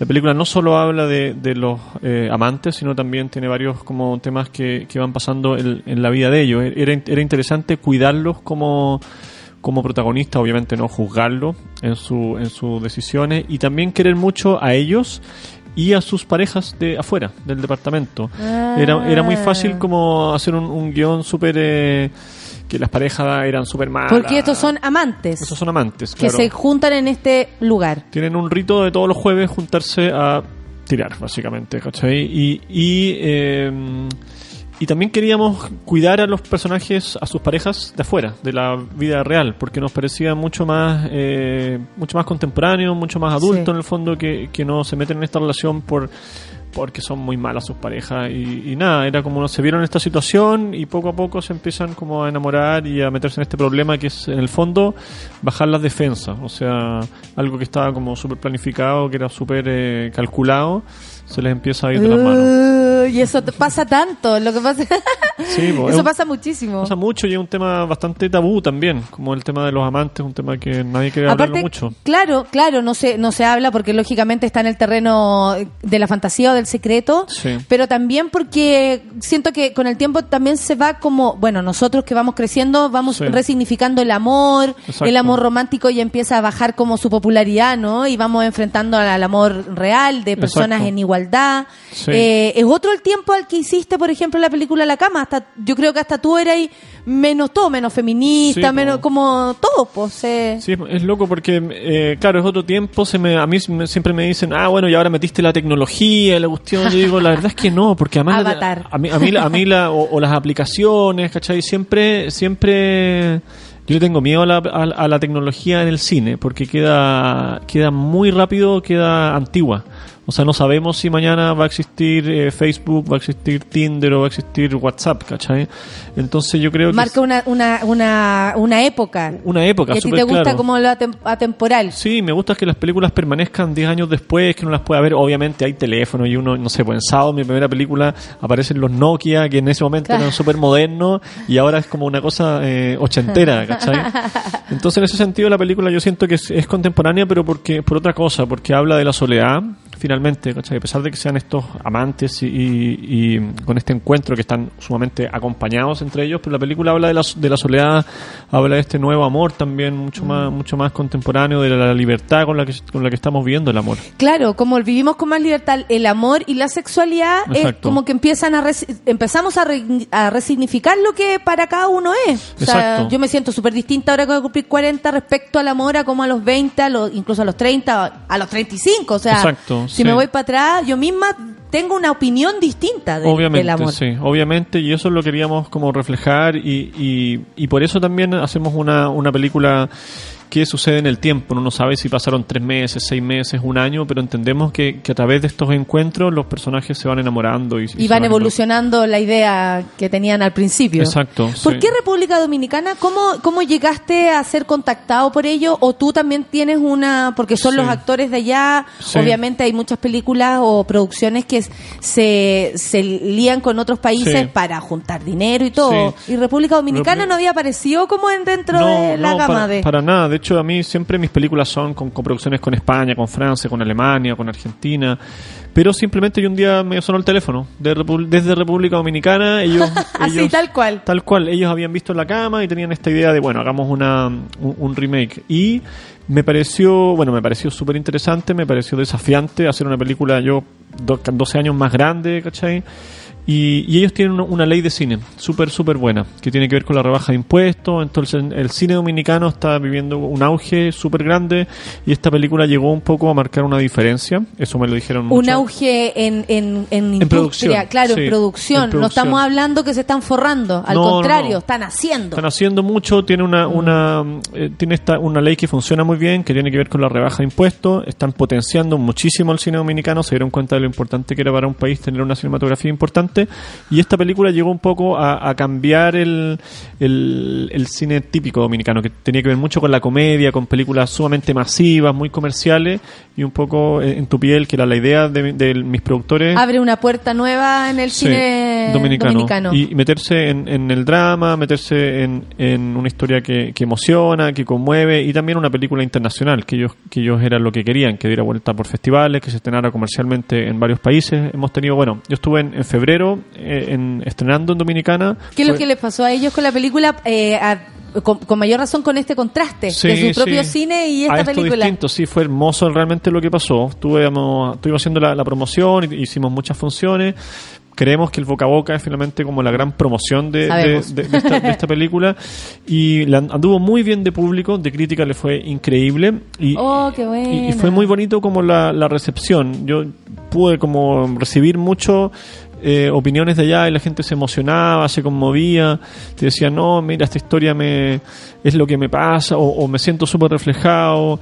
Y eso a mí como director es lo mejor que me puede pasar, pues hacer como una historia o una ventanita que alguien se pueda... Aparte que me imagino como algo más tropical y tu tono eh, Sí, es súper sí. distinto, entonces como que eh, tal vez Bonito. ellos, un matiz para ellos Sí, importante, que lo tienen, lo deben tener. Lo tienen también. eh, Eh. Fue súper loco eso, como esta diferencia entre, o este como mix cultural de un Eh. país que es súper extrovertido, ¿cachai? A un cine que es el mío, que es mucho más tranquilo, son mucho más Entonces, para ellos también me decían, esto no es lo, lo, lo habitual que se conoce del dominicano, eh, es lo que se conoce es mucho más cliché también. Porque Sí. obviamente hay dominicanos como son estos personajes De en- todo tipo, en- obvio. en, en la película. Y en ese sentido, como quedaron muy felices mis productores, muy felices con lo que pasó, muy felices con, como con el boca a boca que se dio. Que era una película que emocionaba, que conmovía, que la gente se reflejaba. Ahora que me hablaste de lo que estaba pasando en República Dominicana respecto al cine y cómo Sí. este país des- eh, entiende, porque Sí. no es descubrir, entiende Sí. el aporte cultural que puede hacer el cine, tanto como otras ramas, pero el cine en particular. Sí. ¿Qué te pasa a ti con Chile respecto a eso? Cuando te venís para acá y, y- y uno sigue como Sí. parando el dedo. Yo creo que, que, que en Chile hay, hartos, hay hartas cosas que faltan. Me parece que principalmente falta un apoyo de la televisión pública hacia el cine. Es, eh, ¿De qué manera lo- ves que se- eso podría suceder? Como, ¿A qué te refieres? Me refiero, por ejemplo, a, no sé, La vida de los peces, La memoria del agua en la cama, son películas que está la televisión pública alemana, está la televisión pública francesa, está la televisión pública... me la- me la he encontrado. eh, eh, Te voy a decir. española, o sea, Sí. digo, están, están apoyando, eh, entran con, con eh, dinero eh, desde el guion, leen el guion y dicen, ok, vamos, nosotros vamos a estar adentro. Y, o sea, si no fuera por la televisión pública europea, todos los directores que a nosotros nos gustan, franceses, alemanes, eh, españoles, no existirían. O sea, ellos, ellos potenciaron, han potenciado mucho el, el- a los cineastas y a mí me pasa que, que la televisión francesa, la televisión alemana entra mucho antes a mis películas que la televisión pública chilena. O sea, yo leen el guion y dice, ok, nosotros vamos, eh, qué es lo que hay que poner, entramos. De hecho, ¿Cachai? últimamente menos películas chilenas veo en la televisión, teniendo unas parrillas horribles donde espacio hay, digamos, como... Espacio- sí, una cosa es esa, que, que las tienen y luego no las ponen, pero otras Claro. cosas es que entren como coproductores. Todo esto, me- todo esto quizá no lo expliqué bien, me Perfecto, a que entran- colaboran en aquello y así mismo, entre que las muestran, colaboran para que se Obviamente, sí, entran como coproductores. O sea, la memoria del agua tienen la, la ZF, que es la televisión eh, alemana pública, la eh, Arte, que es la televisión eh, francesa pública, esta televisión española, y Televisión Nacional entró al final eh, cuando ya estaba la película terminada. y cuando vieron que están todos los, vieron que estaban los, los otros, los europeos. Creo que por un lado falta una, una conciencia de la televisión pública de lo importante que es meterse en el cine y también me, creo que obviamente faltan eh, recursos, o sea, el, el fondo audiovisual, eh, si bien eh, me parece que está bien desarrollado, pero le falta muchísima cantidad, Mm. hay mucho más talento joven, hay mucho más directores, Y productores. como de, de más géneros considero, eh, porque aquí yo entrevisto de todo tipo de, de películas, en fin, pero y, y documentales también ha ido creciendo, como el documental en Chile. El documental es Sí, increíble, ¿cachai? sí. Los cortometrajes, y, y yo siento que Súper paritario, mujeres en todas las órdenes. Obviamente, o sea, está súper evolucionado el cine como industria también. Sí, eh, pero los recursos versus sociedad chilena. Verso- y, y los recursos siguen siendo muy, muy escasos. O sea, tenemos 100 veces menos recursos que lo que hay en Argentina. Así. De, nos, de 100 veces como en- Seguimos con las malas noticias. en cantidad de dinero. Yo siento que, que, que, que- o me parece que hay una conciencia de lo importante que es, pero todavía eh, falta No el... se concreta. No se concreta, ¿cachai? Es, es una industria que da muchísimo trabajo. Sí. En una película trabajan 100 personas, ¿cachai? Ni un director o ni un productor chileno con películas de este tipo se hace millonario. O sea, no hay nadie que se esté llevando la plata para la casa, ¿cachai? Y estamos poniendo el nombre de Chile en los festivales más importantes del mundo, en las salas de cine. O y sea, destacando en esos festivales. Destacando en esos festivales, en Tu piel ahora se, se estrenó comercialmente en Japón, en Taiwán, en Corea, que son países... Vaya ahí para allá. No, ya, ya, ya fue, ya fue la película, yo no, yo no pude ir. ¿No fue- pudiste ir? fue ¿Qué, qué pasó? Fue increíble. Fue muy bonito, son países que es extraño llegar a salas comerciales, entonces por- de una manera como que las películas también abren eh, eh, lugares y, y en ese sentido es debe ser muy muy Y es una entrega cultural, pues, o sea, imagínate, Totalmente. la hizo un chileno, estoy viendo en Japón, una película que hizo un chileno, Exacto. producción dominicana, actores dominicanos, wow, eh. Sí. Y creo que también falta, que eso ya es responsabilidad de todos, una formación de audiencia. O sea, yo creo que, Sí, que eso es clave, ¿cachai? Sí. Que, que en los colegios, eh, aparte de leer, que haya que ver películas, ¿cachai? Que haya que ver las películas chilenas. Hay, tenemos películas chilenas de todos los tipos, para todos los espectadores, muy, muy buenas. Y en ese sentido, empezar a, a formar audiencia. O sea, es muy difícil que alguien dice, bueno, pero ¿por qué no van al cine? O, o- o cuando alguien dice, no, es que mi hijo no lee nada.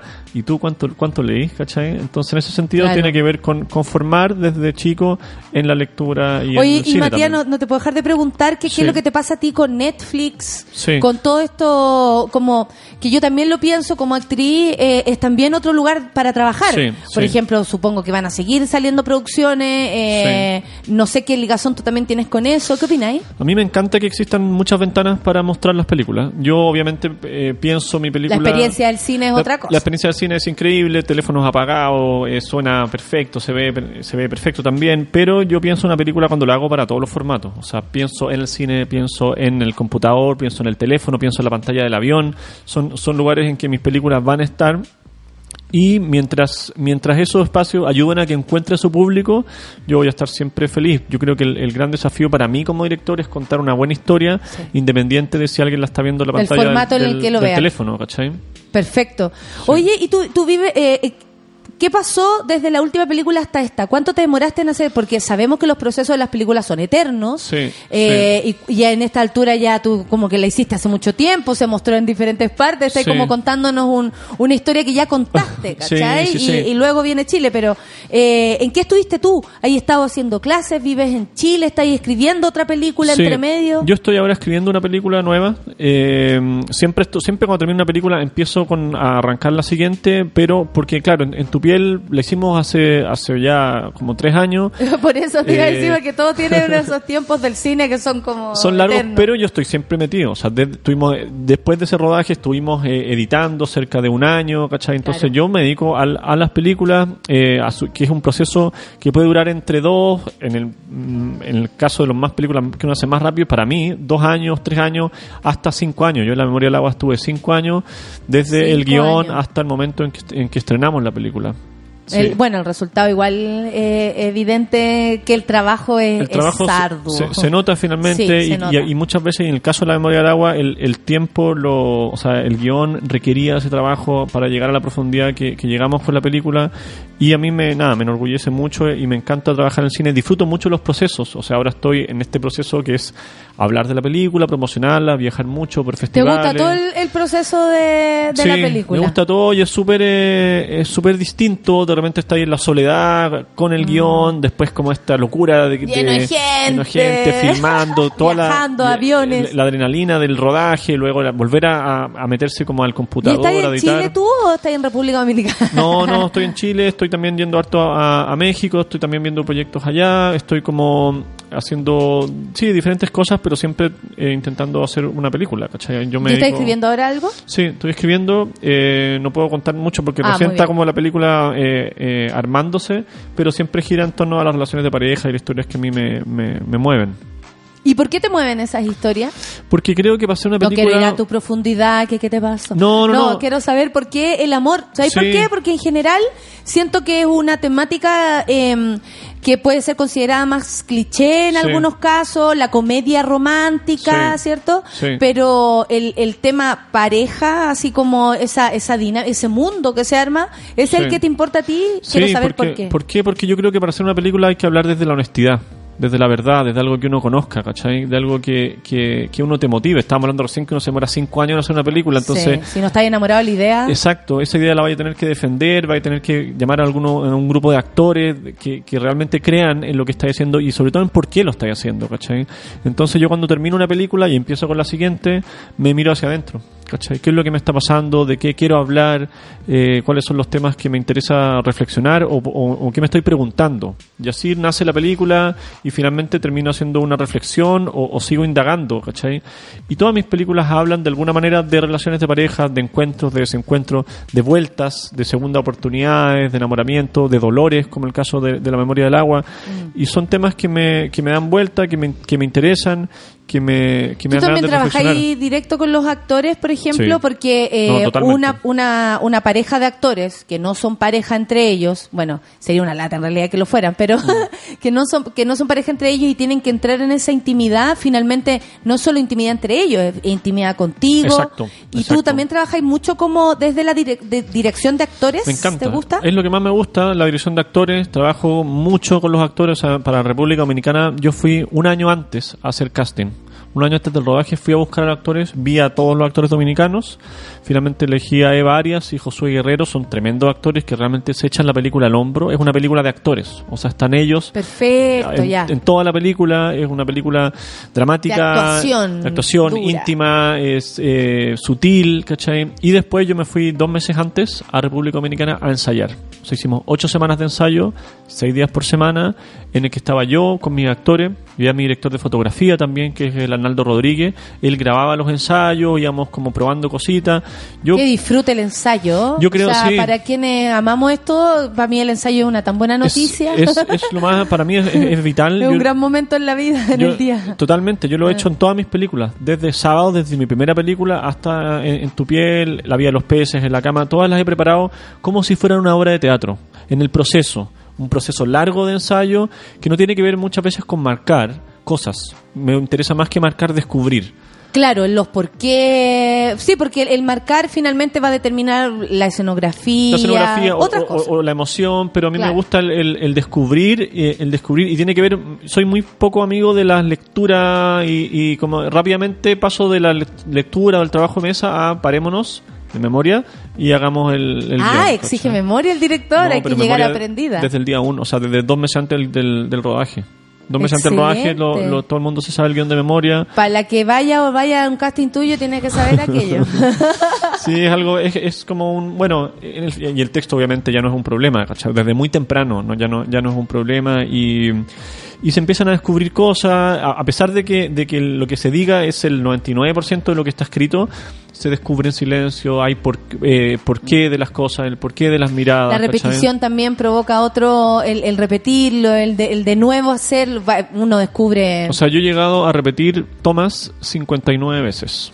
¿En serio? ¿Y, el, ¿Y conservas el amor de tus actores? Sí, me acuerdo que fue en el, en el final de el, el final de la vida de los peces, me acuerdo que, Santiago tenía que caminar así y toma 59, yo me acerco y hoy Santiago estuvo muy bien, pero ya, a ver, probemos uno siguiente, necesita algo y me dice necesito un par de zapatos porque tenía que caminar como cada vez, pero yo creo que muchas veces la repetición y fue en el caso también de, de, la- de En tu piel tiene que ver con sacarse.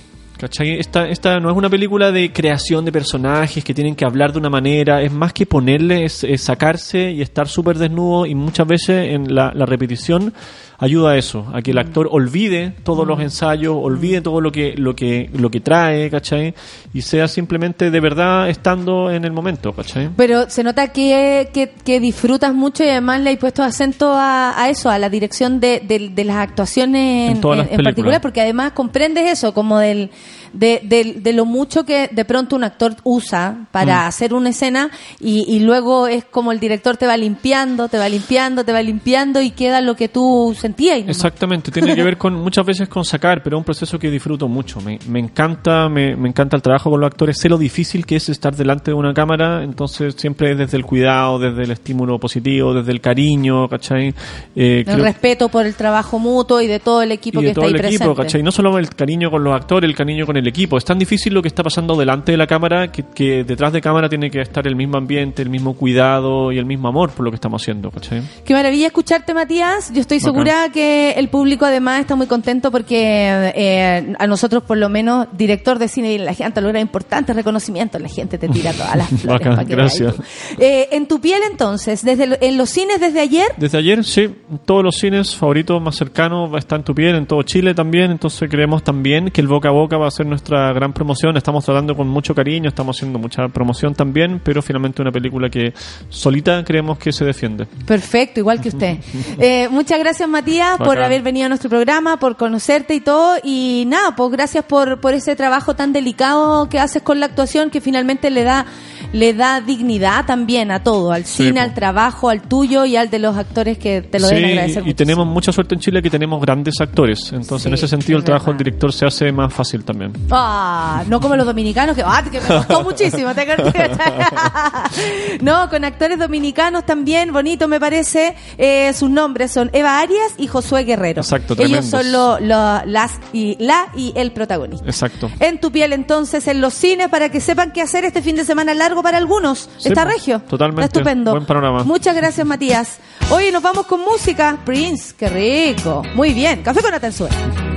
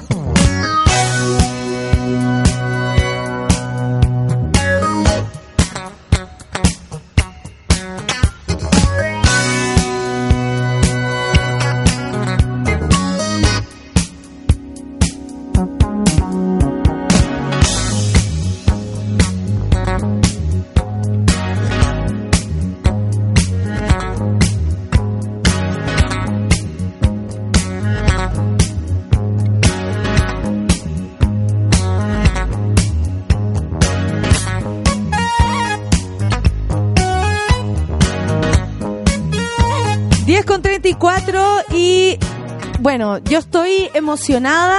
Eh, ayer lo puse en mis redes sociales básicamente para hacerle antesala de este momento. Estoy con la gran actriz Catalina Saavedra, la hija madre, la hija reina, la hija más conocida entre tus entre sus amigos como la hija. Hay varias hijas. Hay varias hijas. Sí, la, la hija madre yo creo que es la bombón. Sí, ella es la hija madre. Sí, Saluda a la bombón también, por supuesto. Bueno, estamos acá porque La Ciudad de la Fruta es una obra de teatro. Eh, yo ayer fui en especial, pero les invito, los convido. Me da lo mismo, les pago la entrada, pero necesito que todo el mundo la vea. Honestamente, y tú lo dijiste, ¿eh? tú Mm. en tus posteos lo has dicho que La Ciudad de la Fruta es una obra a ver, Mm. como vayan a verla. La dirección maravillosa del gran Rodrigo Pérez, de verdad maravillosa, es una coreografía Sí, hermoso teatral, Sí. porque eso es teatro duro, en un teatro que también se está abriendo en colaboración de tantos actores y directores que se unen para eso, en el Teatro de la Memoria, con grandes actores, tienes grandes compañeros también de, de elenco, impactante esos cuatro men, y bueno, y la compañera, ¿para qué decir? Pero la ciudad de la fruta, Cata, cuéntanos de qué se trata, porque si empiezo a hablar yo, voy a... Voy a cagarla y voy a decir demasiadas cosas y voy a dejar a la gente. Eh, bueno, primero gracias Nata por invitarnos a la radio, a tu programa, porque la verdad es que la escasez de, de conversación teatral en los medios es abismante. Sí. Así que, y yo vengo como siempre en representación de un grupo, de una compañía, de un trabajo. Y en este caso, en este momento, venimos a hablar de La Ciudad de la Fruta, que es una obra mm, de una dramaturga de Concepción, Leila Selman. Increíble, me quiero casar con ese texto. Sí, no, tremenda, es una dramaturga, es actriz. Y hace rato que, mm, bueno, ella escribe, ha trabajado de la mano con Rodrigo Pérez el último tiempo, ella y su grupo. Y em, estrenamos esta obra, que es una obra autobiográfica de ella, con, em, con toda su experiencia de una niña abusada en su más temprana infancia. Entonces es muy especial porque eh, no es una autora lejana, no es un texto lejano. O sea, está todo, hay una sinergia ahí muy interesante en relación a este montaje porque ella ya había trabajado con Rodrigo Pérez, ella es dramaturga, ella fue abusada, ella fue niña, ella quiere, está en proceso eterno de sanación y, y acompañarla en esta obra y en este Acompañarle, esa es la palabra. esa es la palabra, sí, po. En esta reparación de alguna manera de su vida, para nosotros es súper eh, emocionante. Sí, ha Y- sido emocionante el proceso también. de Sí, sí, construcción por de lo mismo, obra? porque es muy cercano. Ella montó ya esta obra con su grupo en Conce hace como cuatro años y se la pasó ahora a Rodrigo para que la estrenara acá en Santiago. Y mm, claro, eh, es distinto ver el tema de lejos a tenerlo cerca, a tenerla a ella en nuestro estreno. Nuestro estreno fue bien especial porque de alguna manera fue como un funeral también. Cuando, cuando terminó nadie se movió de su asiento. Cosa Cuesta que- mucho, Cata, cosa que nunca te- ocurre. Te, lo digo, ayer también costó lo del aplauso. Sí. No porque nos costara aplaudir. No, obvio, obvio. O por eso ocurre una cosa extraña que... Y empieza y hubo un silencio muy rotundo durante toda la obra. Sí. Que llegaba a, a- a ratos como a incomodar, como Sí. a mí me dio, por- me dio por estornudar. Y, y- Ah, fuiste tú. Ah. No, y yo y- y a- apretar, pero porque de verdad no quería romper con aquello, ¿cachai? Sí. No, yo no fui la que tosió. No. Eh, pero yo no, eh, es como esa necesidad de que todo siga aquí, tal cual, y que esto podría durar. Yo no quería que terminara, por ejemplo. Sí. Pese a lo, a lo dura que Sí, es, no quería que terminara, porque, eh, porque es fuerte. Ayer una señora como yo eh, puse que la obra era muy buena, que la fueran a ver. Me dijo, tengo un niño de 13 años que quiere estudiar teatro y, y está súper entusiasmado con esto del teatro. Si me la recomienda. Y le dije, bueno, tú sabes en qué parte de la conversación vas. Creo que 13 años está bien para que la vayan a ver. Sí, nos poníamos a pensar de, ¿Para de- quién para es? qué edad, desde ¿Para qué qué, edad? edad? Y claro, yo también creo que un niño, además los niños hasta de 13. Sí, y sobre todo si tiene que ver con una temática como el abuso, me parece que mientras Sí. antes también vayan enterándose del dolor que significa el abuso, Mm. es aún mejor que vayamos conversando de aquello. Y además le dije una clase de dramaturgia, de actuación y de dirección, o sea, llévalo. llévalo, por favor. Sí. Pero tiene que ver con eso. La, la obra siento, y para transmitirle al público también, que te conecta muy rápidamente. Debo decirte, Cata, que tu actuación es maravillosa, de verdad, maravillosa. Y, y quisiera saber cómo fue el proceso, porque ya al tener al autor ahí, siempre uno trabaja con autores que no están tan lejos, mandaron la obra, en Sí. fin, o ya, o defini- definitivamente ya no existen hace muchísimo tiempo. Pero actuar y, y sabiendo quién es la persona a la cual voy a representar, para ti como actriz, ¿cómo es? Eh, bueno, yo a la Leila la conocía poco, la cono- digamos personalmente, la conocía más dramatúrgicamente, a través de Rodrigo también. Y el proceso fue bastante libre, a pesar de que la teníamos ahí. Pero claro, obviamente que ella colaboró con, con textos, por ejemplo, como la- los textos nuevos que, que fueron requeri- requeridos creativamente por Rodrigo Pérez, que era como transformar este relato en una especie de, de constelación familiar a través de la representación, porque ese es el juego que hacemos, o sea, no es un no es una obra que está decidida a montarse realistamente, que sería tal vez más más fácil o más eh, no sé si más qué, pero creo que la gracia de Rodrigo Pérez es que él eleva los temas a El lenguaje teatral. Claro, y, y con su estilo. Nosotros ya llevamos harto tiempo trabajando con él y eso también ayuda al entendimiento. Bueno, yo creo que a ti te pasa en la radio o pasa con los grupos ya que, que se conocen, que, que hay una confianza tremenda, hay un creer, hay un estar eh, a disposición de un trabajo, de una idea de una idea de montaje que es lo que a mí me fascina Rodrigo Pérez y lo que me fascina también de, de estar en esta compañía, Teatro de la Provincia. Y eh, claro, el diálogo siempre era más del Rodri con la Leila, pero ella fue muy, muy respetuosa y muy entregada y muy, eh, y muy confiada de entregar su texto a Rodrigo Pérez. Yo creo que eso también eh, ayudó en, muchas en muchos aspectos. Claro, claro, claro. Y mi interpretación fue bastante libre, o sea, con ese texto mm, bastaba solamente relatar de una manera que, que se entendiera, que emocionara, que cautivara. Eh, y en orquestación con, con, con los compañeros. Con los compañeros, además, que con habilidades musicales. Sí, eh, sí. eh, como sutiles extraordinarias. Sí, porque es sutil, pero muy extraordinario, porque le dan una atmósfera al, a las escenas muy sorprendente, como que uno. eh, oh, de esa manera, como están cantando, como algo así, tu emocionalidad es muy fuerte y de, de fondo esta música orquestada por estos mismos personajes, eh, no, de verdad yo al menos quedé impactada. Eh, tú dijiste ahora, falta hablar de teatro. Eh, hablarlo el teatro. Hablaba con Matías a propósito de crear audiencias, ¿cierto? De ir más al teatro. Tú siempre eh, invitas a la Mm. gente, siempre lo repites en tus redes sociales, como, ¿por qué crees tú que nos falta teatro? No el- los- las razones por las cuales no estamos yendo. ¿Qué es lo que nos falta cuando no vemos teatro? ¿Cuándo qué? Cuando no vemos teatro. Bueno, yo creo que no solamente teatro, sino que acercarse a la cultura. O sea, em, la cultura o la creación para mí es como es como un alimento para el espíritu. O sea, creo que ese es el objetivo finalmente de las obras de arte o del arte en general.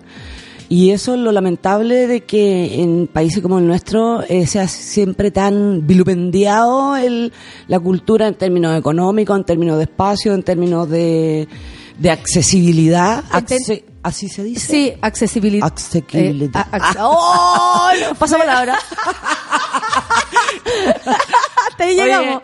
bueno, bueno, pero eso, de que sea accesible la cultura para la gente. Y la entretención como, como algo negativo también, porque el, eh, alimentar el espíritu puedes, o sea, yo por ejemplo ayer, más allá de quedar emocionalmente afectada, por ejemplo, no es que no me haya divertido, No, no, claro. es que no me haya llevado un momento para mí. Sí. ¿Me cachai? Sí, el claro. estar ahí con esa... Es que ahí tú haces trabajar tu cabeza y decir, chuta, ¿cómo lo resolvieron? O qué, qué sorprendente, por, por ejemplo, lo de la música, que tú de repente no esperabas que estos personajes cantaran o tocaran un instrumento. Y también que lo hacen además, muy talentosos los Sí, compañeros. sí, sí. Entonces, mm, Eso es lo necesario del teatro, de hablar del teatro, de convocar a la gente. O sea, ojalá eh, fuera como en otros países que uno ha visitado, donde tú decís la cultura está en un primer eh, nivel, en- Sí. eh, como la salud, como la educación. ¿Entendí? Sí. Entonces, mm, yo siempre lo he dicho un millón de veces, lo voy a volver a decir. Es un arma, nos tienen controlados. Bueno, ahora eh, iniciamos nosotros todas las mañanas tratando Ya. de enojar a la gente. Sí. Porque básicamente que eso es lo que siento que, que nos falta, que es sentir en la piel esto que nos molesta, no solamente en el bolsillo, en la piel. En la piel que estamos eligiendo mal a nuestro, a, a, a- estas comillas, como el compañero decía, mal llamadas autoridades, porque eso les da un estatus que no queremos Sí. que tengan. ¿Cachai? Esa valorización o sobrevalorización del poder y el dinero, como si esas personas fueran más inteligentes que el que no lo tiene. No, es terrible. Bueno, Estamos entendiendo mal la situación. Pésimo, pésimo. Sobre todo los miles de votantes que hacen que este tipo de gente llegue al poder y nos tengan de los cojones. Sí, no estamos atrapadísimos. ¿Cachai? Pero, pero bueno, eh, eh, todos conocemos los que somos parte del mundo de la cultura, saben perfectamente la realidad.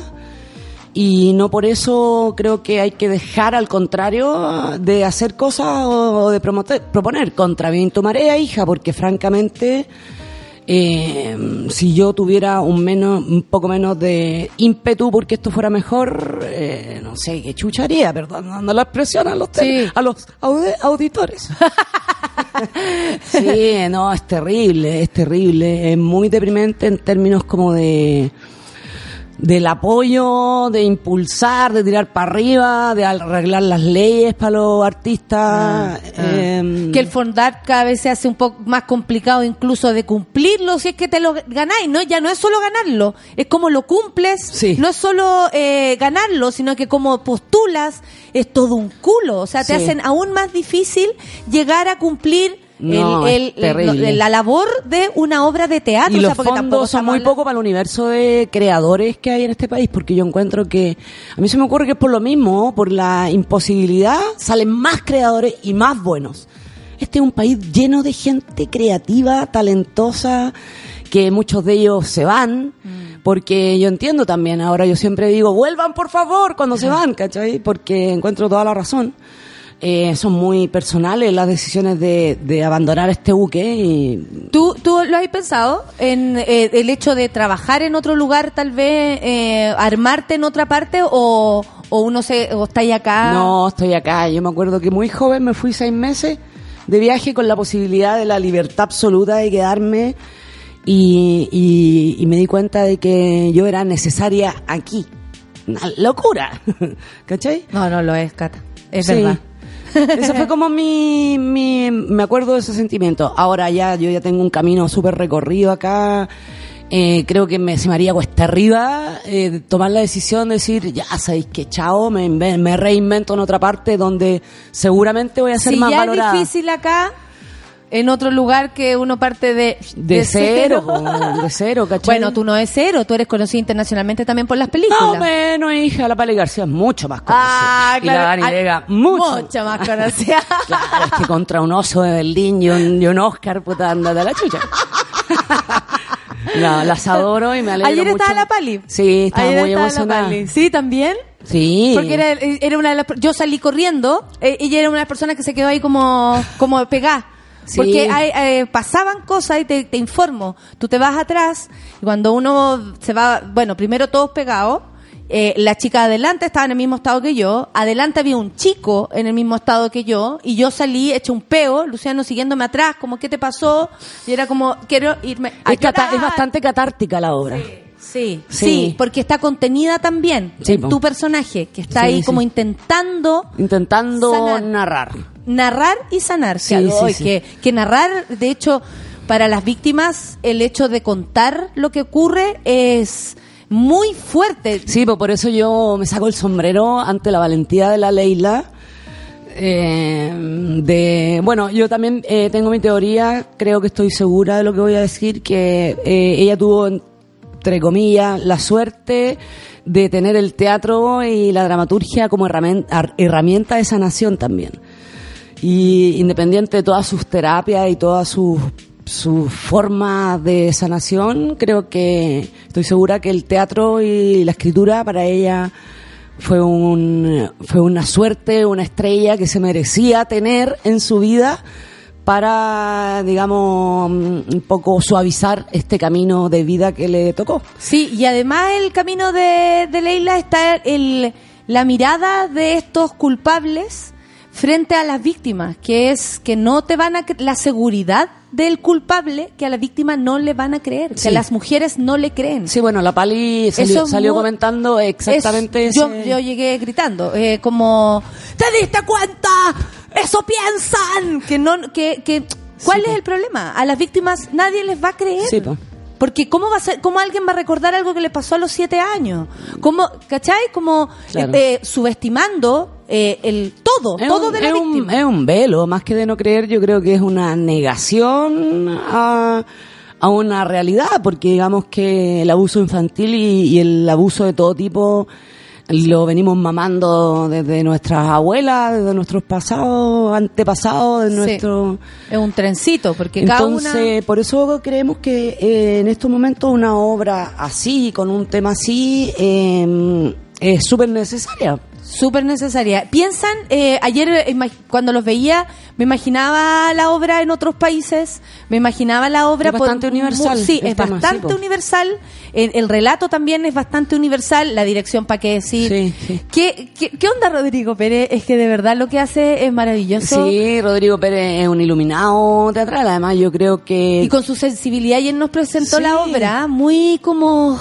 Yo sentí desde el principio que nos estábamos enfrentando a algo muy cariñoso también, pese Sí. al dolor de, de representar esto, muy Sí. cariñoso también. Sí, ahí eh, claro, hay una gran sensibilidad de él como, como director que la ha venido demostrando hace tiempo.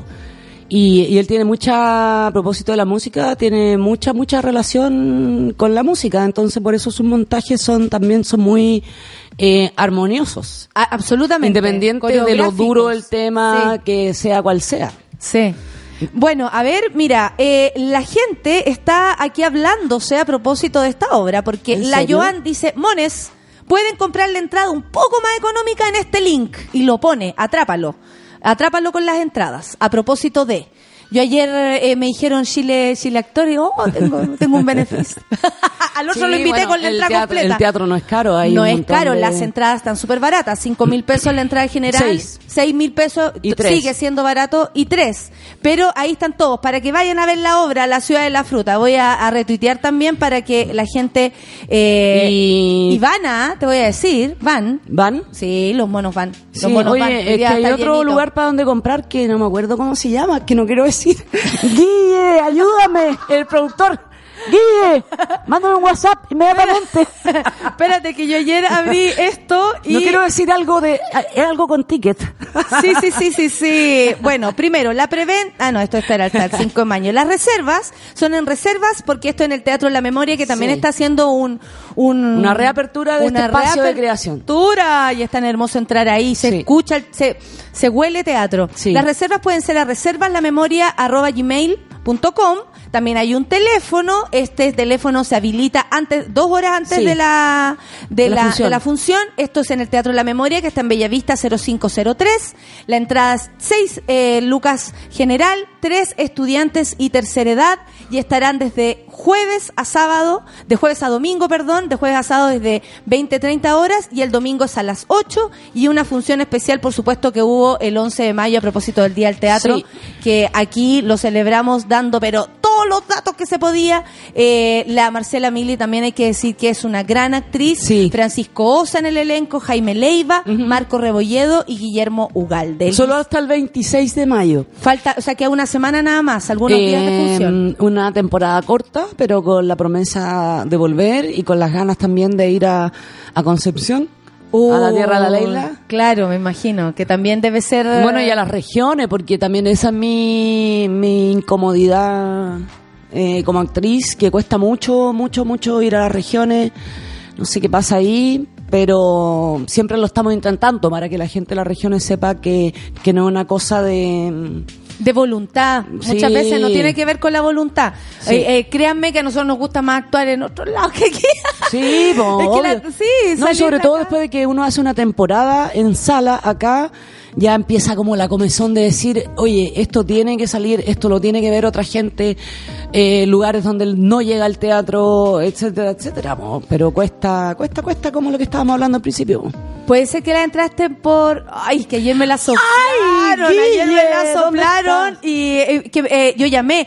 ¿Hay entradas? Pregunté y me dijeron sí, o si no tienes que comprarla en. Y sigo pensando. No, en, internet, es que no quiero decir algo que no... Que, no, podamos que no sea, equivocar. pues. Oye, qué mal, las dos aquí súper mal. Pésimo. Ni la locutora ni la. Ni la Guille me actriz. va a retar, el, el Guille el productor, porque aparte de actor es nuestro productor. Tú sabes que aquí circo chamorro todo el mundo hace. Obvio. Bueno, lo lindo del Teatro de la Memoria de la Reapertura también es que hay cuatro compañías a cargo y, y- y es como autogestión porque la plata escasea, entonces... Y hay que pagar la luz, el agua. Y hay que hacer el aseo, y hay que hacer los baños. La verdad es que yo no he hecho nada, los chiquillos me van a pelar, pero ahí van más arriba y yo no he hecho nada.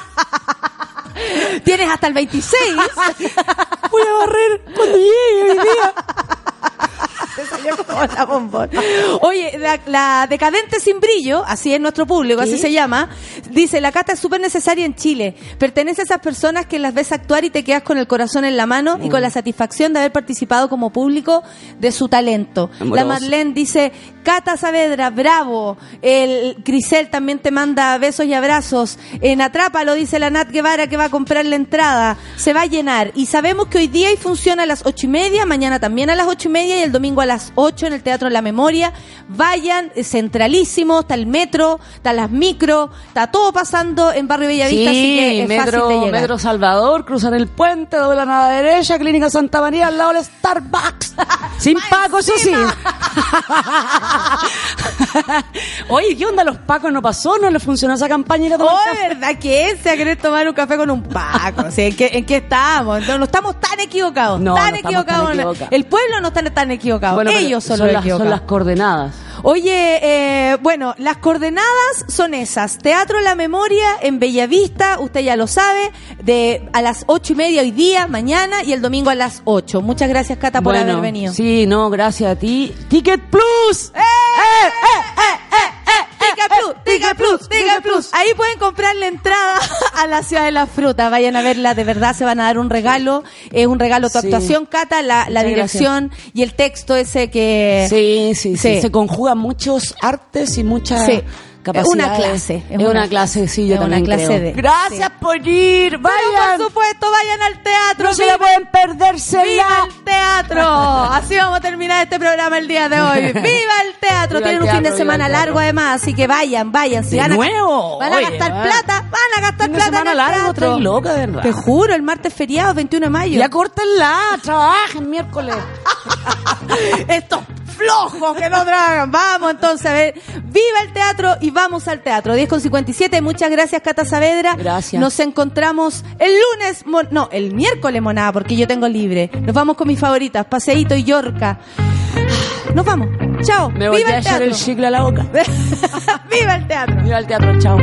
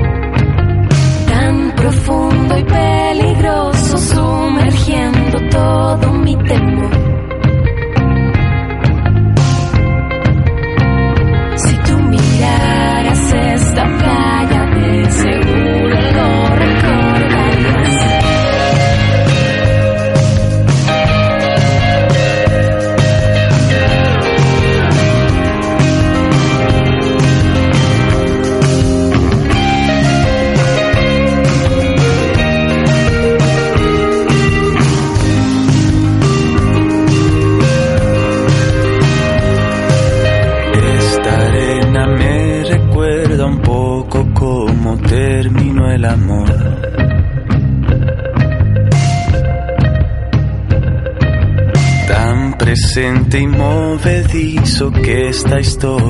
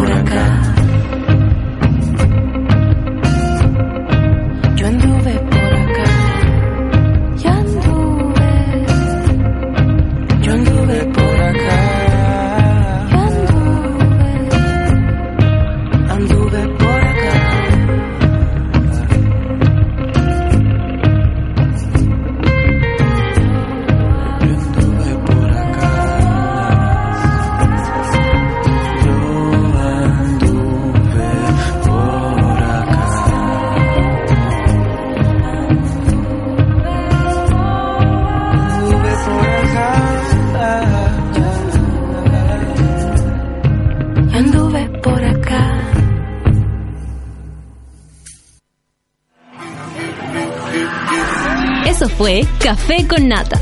Gracias por ser parte de esta comunidad y hacer de Mordor un lugar más apacible. Natalia Valdebenito te espera de lunes a viernes a partir de las 9 de la mañana en el matinal más piteado de Chile. Solo en Sube la Radio y en otra sintonía.